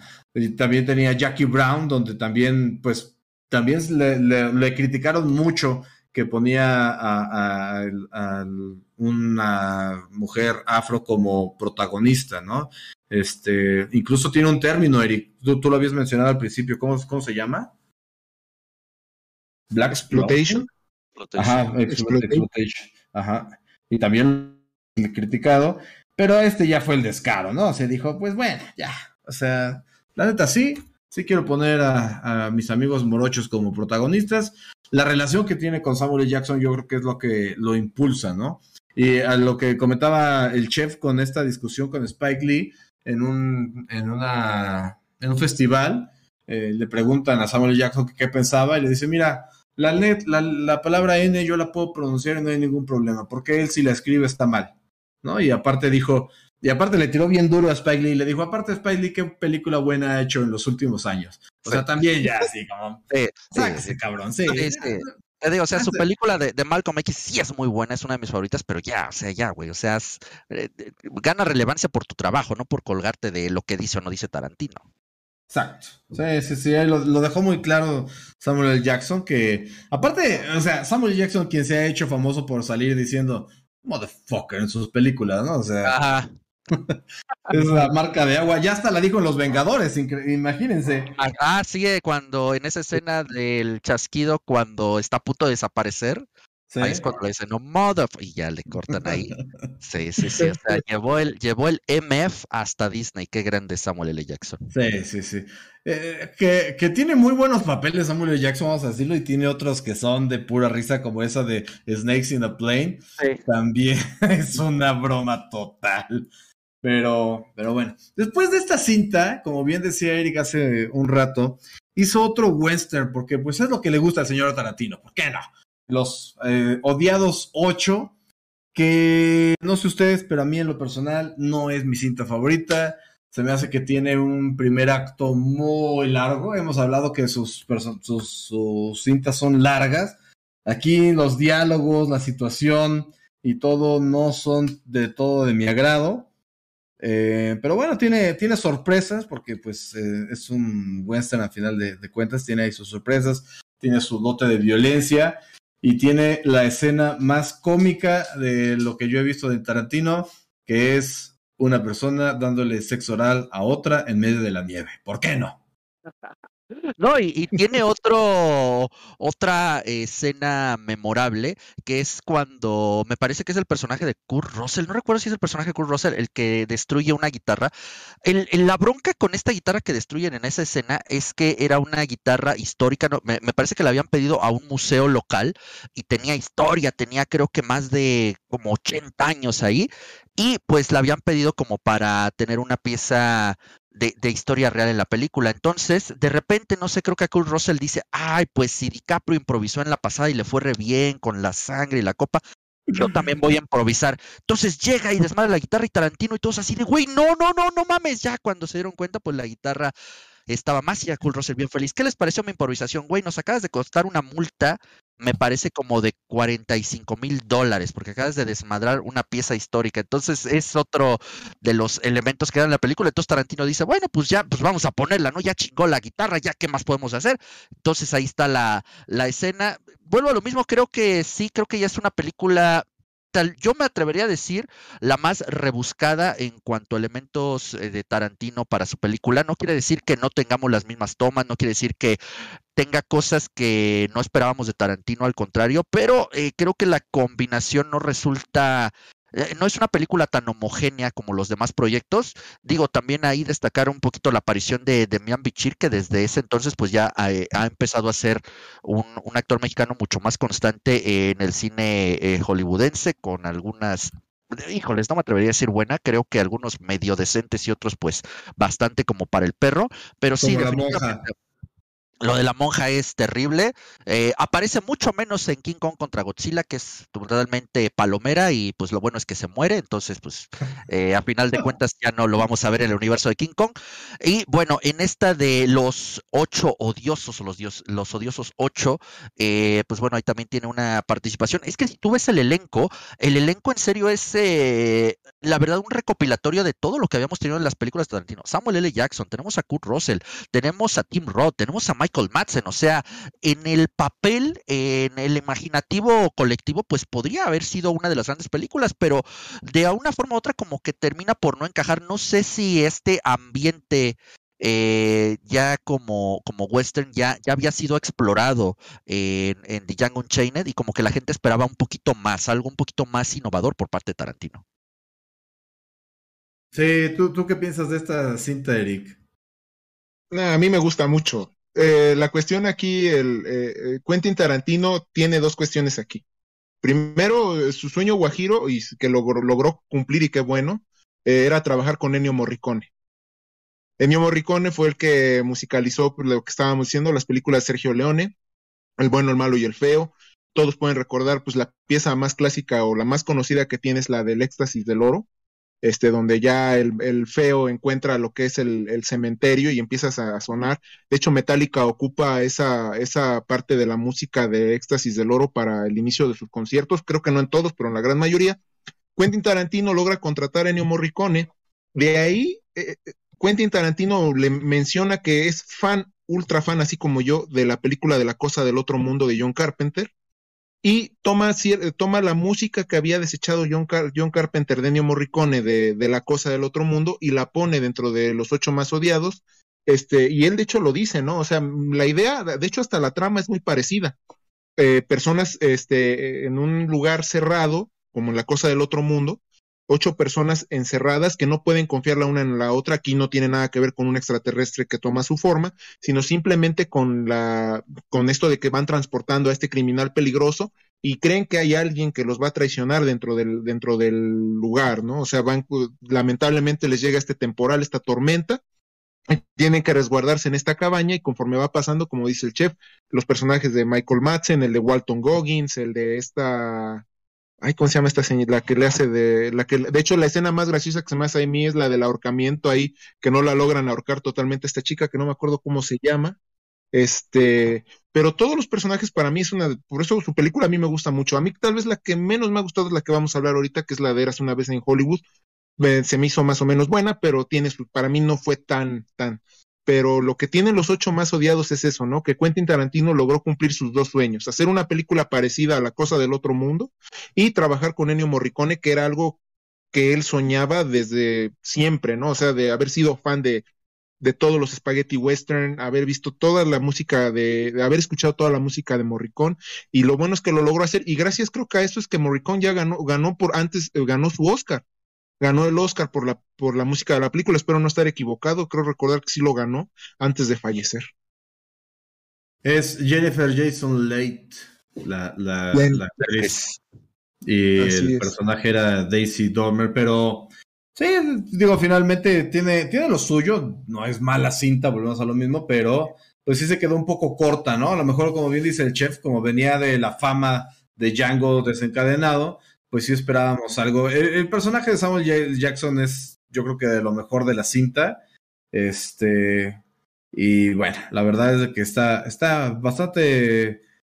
Si tienen tiempo y paciencia, porque lo reconozco, o sea, sí, yo sí soy honesto, si tienen tiempo y paciencia, véanlas. Yo, yo no pasé el mejor de los tiempos.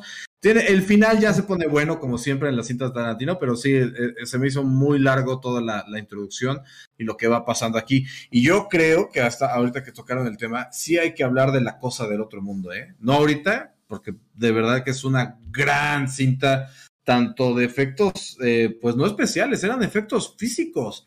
Para su época fue revolucionaria y está, y de, hecho, lo más chistoso es que también es, es un remake, o sea, no era la primera versión de esa historia, ¿no? Entonces, eh, y me encanta la, la, escena inicial de este lobo husky corriendo en la nieve, tú lo ves tan lindo y, después te enteras que, que trae el pinche extraterrestre horrendo adentro y da la madre. Y e, esa escena donde los huskies son poseídos también está increíble, ¿eh? Pero bueno, eso lo, lo dejamos para después. Y vamos a avanzar con la que hasta la fecha es la última cinta de Quentin Tarantino. Una que se llevó elogios y la gente decía esta frase que yo ya me cansé de escuchar. Es que Once Upon a Time in Hollywood es una carta de amor a Hollywood. al cine, dices, ay, no mami, Blue, la neta. Ah, no sé, ¿qué nos puedes decir de Once Upon a Time in Hollywood, chef? Ah, era así una vez en Hollywood, pues creo que volvemos a este terreno distópico. Nos trata de contar otra historia alterna mientras de fondo hay un ya, ya una historia llevándose a cabo, ¿no? Sin que nosotros mismos lo sepamos. La, a final de cuentas, trata de tener este especie de plot twist al final con la historia de este, pues, nunca me ha gustado decirle asesino en serie, más bien un líder sectario como lo fue Charles Manson, a través, y llegamos a esa historia pues a través de las aventuras y desventuras de este, de esta dupla, de este dúo de personajes interpretados por Leonardo DiCaprio y Brad Pitt. Eh, es una película un tanto sui generis también, incluso para lo que es Tarantino, tenemos también ahí la aparición de, de cuando se encuentran con, con Bruce Lee. Es, esa parte creo que es, eh, es buena, pero a mi gusto creo que pudieron expandir un poquito más en, en ese encuentro. Eh, la participación también de Margot Robbie como la desafortunada víctima de la familia Manson, Sharon Tate, eh, esposa de Roman Polanski es una película rara y estoy totalmente eh, de acuerdo contigo, ¿no? Esa frase ridícula de una carta de amor a Hollywood, pues como, ¿por qué? ¿No? Digo, si lo dicen de forma sarcástica, eh, dejando entrever que Hollywood está llena de psicópatas y de enfermos y de gente que no tiene nada que hacer ahí como Charles Manson, pues bueno, creo que están totalmente de acuerdo, ¿no? Nada más, el único epíteto que le faltó para que sea el punto final y el broche de oro para que sea cierta esa frase es que la hubiera producido Harvey Weinstein. Pero pues, creo que creo que la película tiene buenos momentos, a mí se me hace, de las películas de Tarantino, por la duración, es la que más eh, entiéndase, insoportable no es de que, ay, no, no la quiero ver, o sea, es la que de repente, métele velocidad, papi, creo que, creo que como que te estás tardando mucho en llegar a ciertos puntos, eh, creo que tiene dos o tres escenas bastante buenas, hay una frase que me encanta, eh, la de Brad Pitt, porque lo dice con un odio impresionante, la de damn hippies, la de malditos hippies, esa, esa, esa escena sí me gusta mucho. Pero creo, así como habíamos hablado tan bien de escenas rescatables de casi todo, anécdotas, actuaciones, diálogos, creo que Once Upon a Time in Hollywood es la que menos eh, material para rescatar tiene. ¿Será que, ¿Será que el estilo Tarantino, será que el Tarantino mismo está, está llegando a, sus últimos eh, resquicios de creatividad? ¿Será que ya le rascamos mucho al barril de Tarantino para, pedirle calidad en esta última película? No lo sé, ¿tú qué crees, Eric? Eh, ¿Ya es el, el fin? Estamos viendo la decadencia de Tarantino. ¿A ti te gustó Once Upon a Time? Son muchas preguntas. Responde todas. Vale, vale. Pues se me hizo regular, se me hizo regular. Y la verdad sea dicha, sí, Tarantino ha quedado ya en un punto. Tomando la desgracia de Sharon Tate y lo de Roman Polanski y su lamentable encuentro con el clan Manson, em, también trata de demostrar un poco de lo de, ya no de los spaghetti western, ¿no? Sino más bien los westerns que se hacían. De hecho, la, la trama de Al Pacino con el personaje de este Dalton, creo que se llamaba el personaje de, de Leonardo DiCaprio, ¿no? Un, actor en decadencia. Ajá, un actor en decadencia que, que intenta mantenerse vigente y no sabe cómo, ¿no? Y entonces ya le empieza a explicar, ¿no? Oye, ¿por qué no te vas a Europa y allá haces unas cuantas películas? Y al principio este cuate está como que reacio, ¿no? Le dice, no, es que yo porque me voy a ir allá.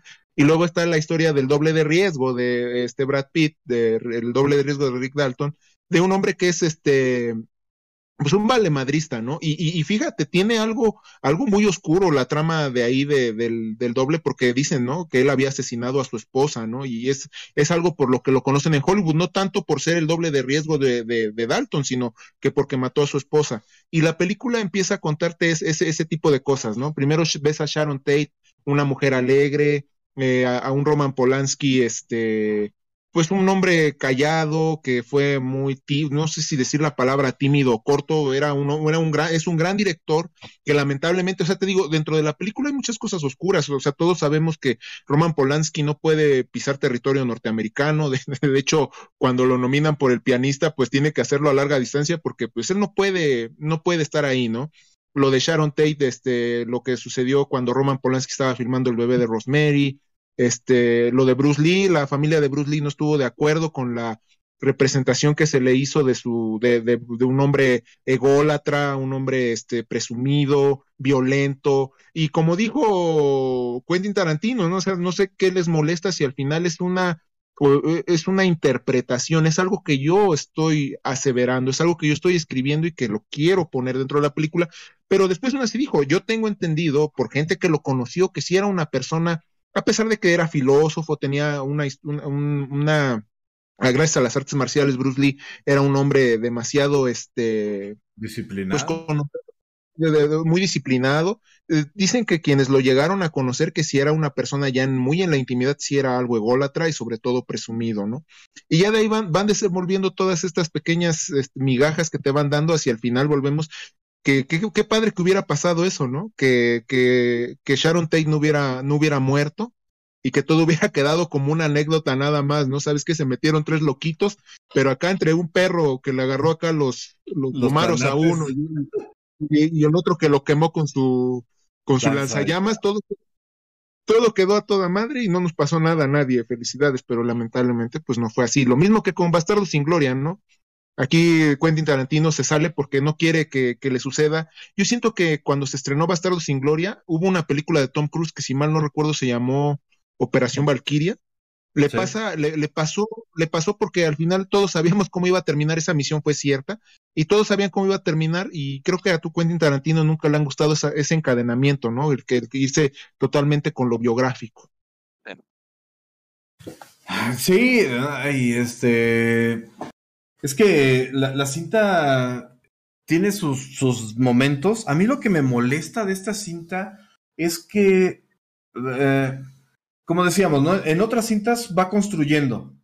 Pero aquí todo lo que, o sea, cuando vemos estas imágenes o, extractos de, de, esta Tate, eh, pues son momentos felices, ¿no? Va al cine y se ve bien contenta y sale y se ve, o sea, todo para que llegara el momento donde finalmente no muere. Entonces, pues no tiene como que, o sea, si hubiera muerto al final, yo digo, bueno, se ve como arruinaron la vida de alguien que no tenía ni idea de que había un mal ahí encarnado en medio de Hollywood, que es esta gran fábrica de ideas y este y todo lo bello que es el cine, ¿no? O sea, por eso a mí me molesta mucho esto que dice que es una carta de amor al cine, porque precisamente ahorita estamos viendo, eh, gracias a, Martín, eh, esta imagen o esta, esta secuencia donde Brad Pitt recoge a una menor de edad.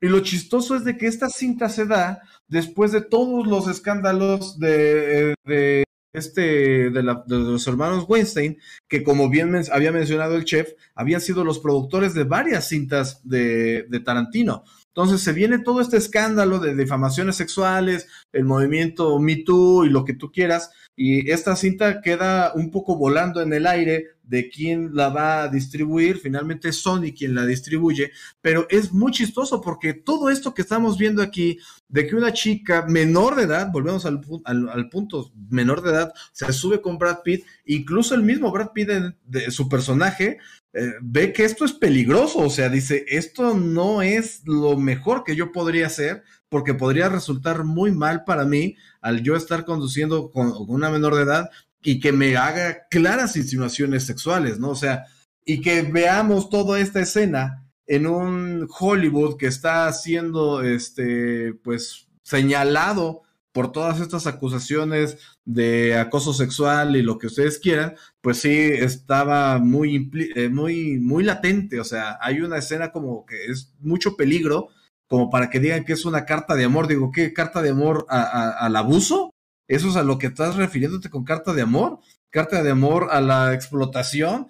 carta de amor, o sea, no, no, no, no, no, no, yo de verdad que no lo veo. Está muy padre la representación de, de eso, de esa época, eh, y, lo que ustedes quieran, digo, finalmente es una producción de Hollywood y tiene todo el dinero para representar lo que quieran. O sea, si ya vimos a Godzilla y a King Kong darse en la torre que no puedan representar los años 60, pues entonces, ¿en qué carajos estaríamos? Y fíjate que algo chistoso también, Eric, es de que se ve claro el amor que tiene este Tarantino al, al western, porque finalmente, pues el personaje se va a filmar Spaghetti's Western a Italia, ¿no? Y otro dato curioso que he pasado a decir es que eh, los western en esa época, digamos los, los eh, europeos, estaban divididos en los spaghetti western, que son los que hacían los italianos, y los que denominaron los chorizo western, que eran los que estaban producidos por españoles. Se me hace muy chistoso que uno sea un nombre de pasta y el otro sea un chorizo. No sé por qué el chorizo sea este, representado de, de los españoles, pero bueno. Y y no sé, al final la cinta eh, pues construye a los personajes, tiene sus momentos graciosos, nos regaló, un, nos regaló un gran meme que es Leonardo DiCaprio haciéndole así, que se estaba viendo en, la tele, pero finalmente yo no creo que sea la cinta que, que sea la obra maestra de Tarantino, ¿no? No, para nada.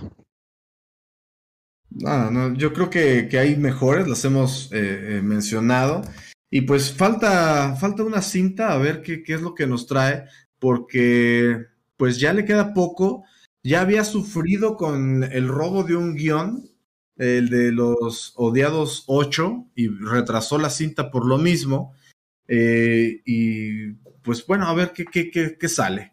Yo creo que es un buen director, es un gran director que nos regaló eh, maneras diferentes de contar historias, ¿no? Que como bien decía Eric en un principio, eh, le da un papel secundario a la historia para resaltar a los personajes, ¿no? Entonces, esa, eso lo hace diferente porque su narrativa también lo vemos, eh, por ejemplo, en Bastardos sin Gloria, a pesar de que sí está marcado, ¿no? Porque sí marca luego las, las divisiones como por capítulos.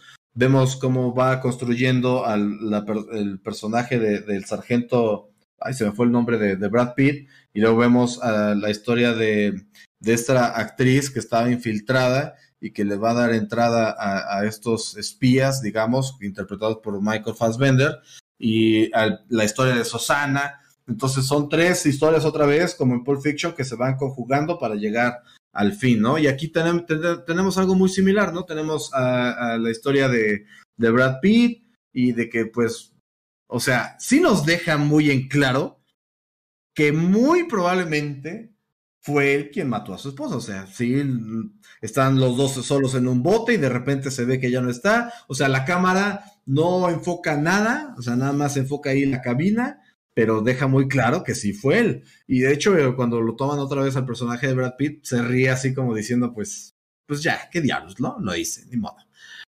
y aparte nos cuenta cosas son chistosas, pero que pues no aportan a la trama, porque discúlpeme, pero la pelea de Brad Pitt contra Bruce Lee, pues sí está muy chida, muy graciosa, lo que tú quieras, por cómo se desempeña Bruce Lee y cómo le dan en la torre y todo, pero pues finalmente no aporta nada, nada a la historia, ¿no? Entonces, volvemos a lo mismo, se enfoca más en los personajes que en la historia al fin, y pues ya vimos que le gusta fantasear con los hechos históricos, ¿no? Entonces, Once Upon a Time in Hollywood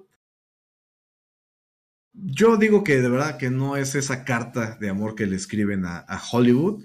Eh, para nada, no encuentro ni siquiera de dónde. O sea, a mí también se me hizo una cinta larga y pues creo que al final el perrito se lleva la película.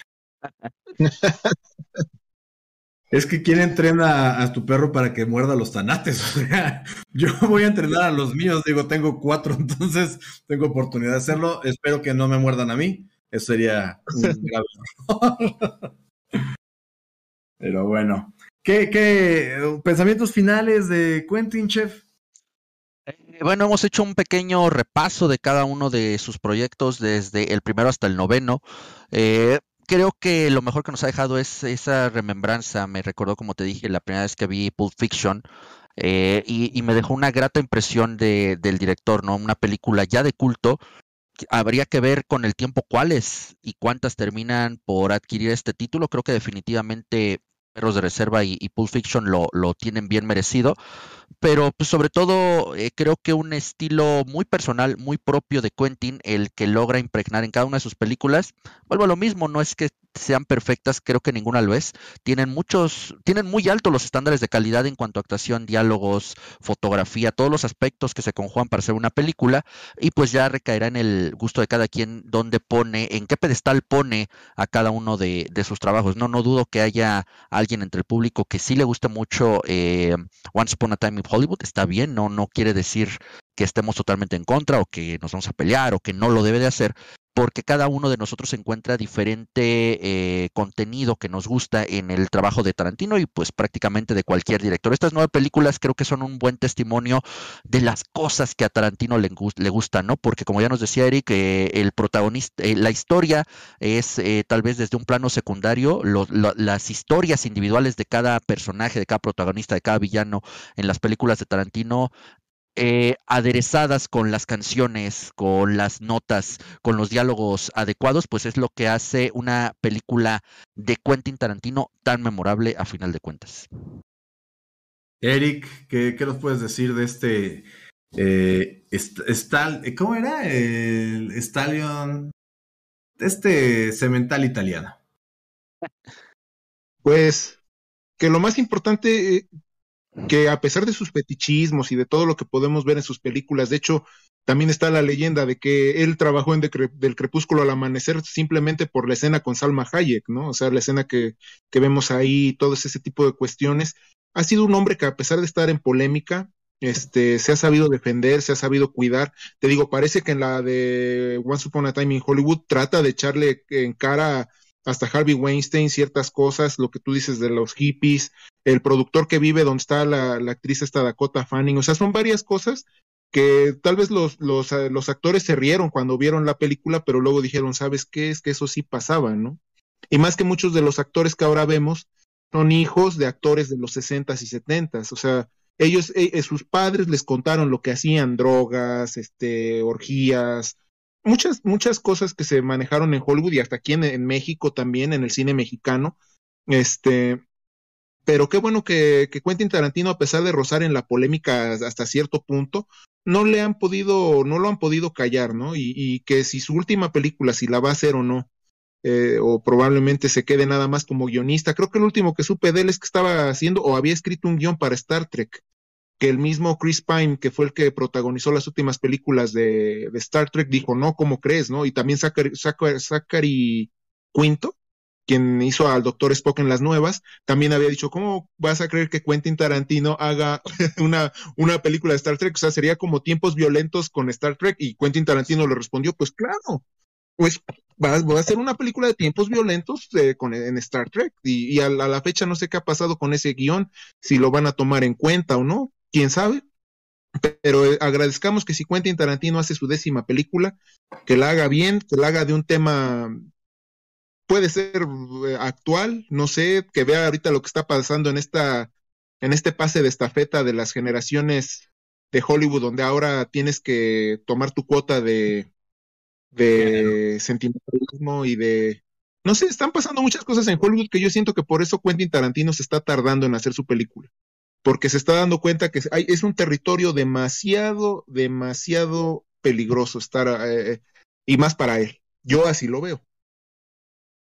Sí, como, bien dices, eh, su visión ahorita a lo mejor no sería tan bien recibida, ¿no? Y lo decíamos, a lo mejor a él no le interesa en lo absoluto, pero final de cuentas eh, no se quiere meter en más problemas. Incluso recientemente tuvo ahí una bronquilla eh, con un actor que había declarado que él no había violado a cierta actriz y ya después tuvo que eh, retractarse y decir que estaba mal informado y pidió disculpas. O sea, también ya se ha visto la necesidad de, aún siendo él Quentin Tarantino, de pues ponerse ahí un poquito a la, a la orden y formarse en cuanto a estos nuevos estándares de digamos, moralidad de Hollywood, ¿no? Entonces, pues esperemos que, lo logre hacer, ¿no?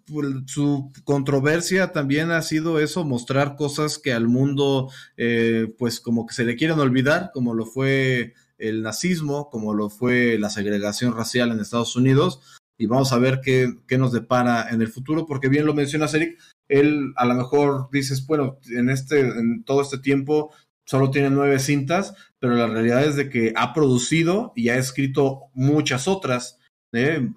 algunas en compañía de Robert Rodríguez, como lo mencionábamos, pero pues ahí está, ¿no? Y, la verdad es de que lo estamos viendo ahorita gracias a Martín, su influencia en Los Simpson, en, eh, Padre de Familia y en muchas, muchas otras, eh, y en jóvenes directores seguramente. Por ahí la otra vez escuchaba que este, gracias a Pulp Fiction, durante esa época todos los jóvenes estudiantes de cine este, hacían lo mismo, bueno, trataban de replicar de alguna manera o Perros de Reserva o Pulp Fiction con estos, estas tres historias que se combinaban y, bla, bla, bla. Entonces, sí, indudable el, legado de Quentin Tarantino en, la modernidad con, con, grandes cintas, grandes actuaciones y actores como Bruce Willis, o, mencionabas a, John Travolta, pero también Bruce Willis venía de estar un tiempo en el congelador y Pulp Fiction lo volvió a poner en, escena, ¿no? Entonces, eh, pues habrá que ver a quién escogen en el futuro eh, a ver a quién repite también, porque pues ya vimos que tiene actores fetiche. Y bueno, no sé qué les haya parecido, algún pensamiento final para, para este italianoamericano tan, tan controversial. Nada, nada más que a ver si en su último, eh, quiero ver si en el último proyecto, independientemente de lo que sabemos, al menos otro easter egg del famoso maletín de Marcelus Wallace. No quiero que me diga qué es, pero pues por lo menos que aparezca. Estaría chido, ¿eh? Estaría chido que, que, vuelva ahí. Eric.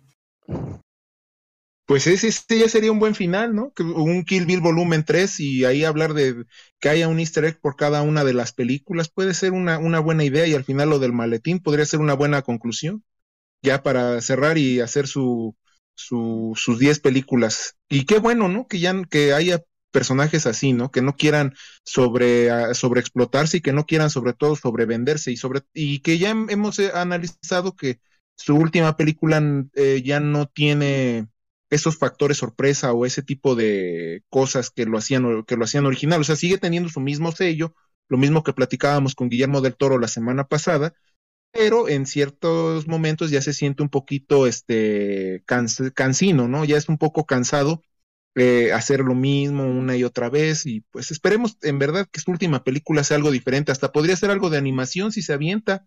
Él ha hablado mucho de Phil Tippett, o sea, puede ser también por ahí, le falta hacer algo de animación a él, o sea, algo de completa animación como tal. Sí, y, hablando de directores que se repiten, este, pues ahí te hablan Tim Burton, ¿no? Sí, sí, igual. Pobre Tim pues. Es que, ¿qué les puede, qué puedes tú hacer, mano? Él, él, él en los ochentas era el rey Midas, o sea, él tocaba todo y lo hacía oro, o sea, todos tenían miedo de hacer Batman y él llegó y dijo, yo lo hago sin problema. O sea, no hay ningún problema, no pasa nada y yo le voy a quitar ese estigma que le dejó Adam West y la serie de los sesentas, Batman no es así y lo hizo muy bien. Lamentablemente sus últimas películas pues ya no fueron, pues ya no, o sea, es, él haciendo siempre lo mismo y, y, ya queda muy acartonado, ¿no? Ya, ya no tiene ese mensaje y no se pudo modernizar como tal él sí cayó un poquito más bajo, la verdad, él sí ya no, ya no es el joven que conocíamos, ya, ya se, ya se queda un poquito segregado o cerrado. Sí, y aparte de Tim Burton tiene esta otra característica que mencionaba, este, de que siempre trabaja con su esposa, ¿no? A fuerzas tiene que salir Elena Bohan Carter en sus ah, cintas de, de, Tim Burton. Y de Johnny Depp, pues ni se diga, ¿no? Sí. Pero bueno, pues, pues vamos a terminar esta noche hablando de, Tim Burton. Muchas gracias, Chef. Muchas gracias, Eric. Recuerden seguirnos en nuestro Twitter, eh, en el Twitter del Chef. Está como KG, Chef Hardy. Sí es. Y el de Eric, que eres, ¿qué? Eric HA7. Eric Hernández. Eric Hernández A7. Eric Hernández A7, el mío que es eh, arroba noobster92, el de Chelas y Combos que es arroba Chelas y Combos, más fácil no podría estar. También síganos en nuestro Spotify para que vean, o más bien, para que oigan la repetición en la comodidad de su auto, en el transporte público, o, no sé, yo haciendo el quehacer, oyendo de compras, que también ir de compras oyendo chelas y combos, créanme, lo he hecho. Y bueno, Vamos a dejarlas hasta aquí. Nos despedimos, chef. Hasta la próxima con más cine, con más plática y pues gracias por habernos acompañado esta noche. Eric. Que descansen, fue una gran noche, fue un gran tema y sigan disfrutando el cine y vean todas las películas que puedan. Sí, hay, buenas ahorita en el cine y también en las plataformas. Una queja que tengo recurrente es de que a veces no están todas las películas en las plataformas. Por ejemplo, Pulp Fiction no está en ninguna plataforma. Pero bueno, Vamos a dejarla. Yo soy Nuster, el héroe del casteo. Fue un placer estar con ustedes y que ustedes estén con nosotros dando su preferencia. Hasta la próxima. Nin.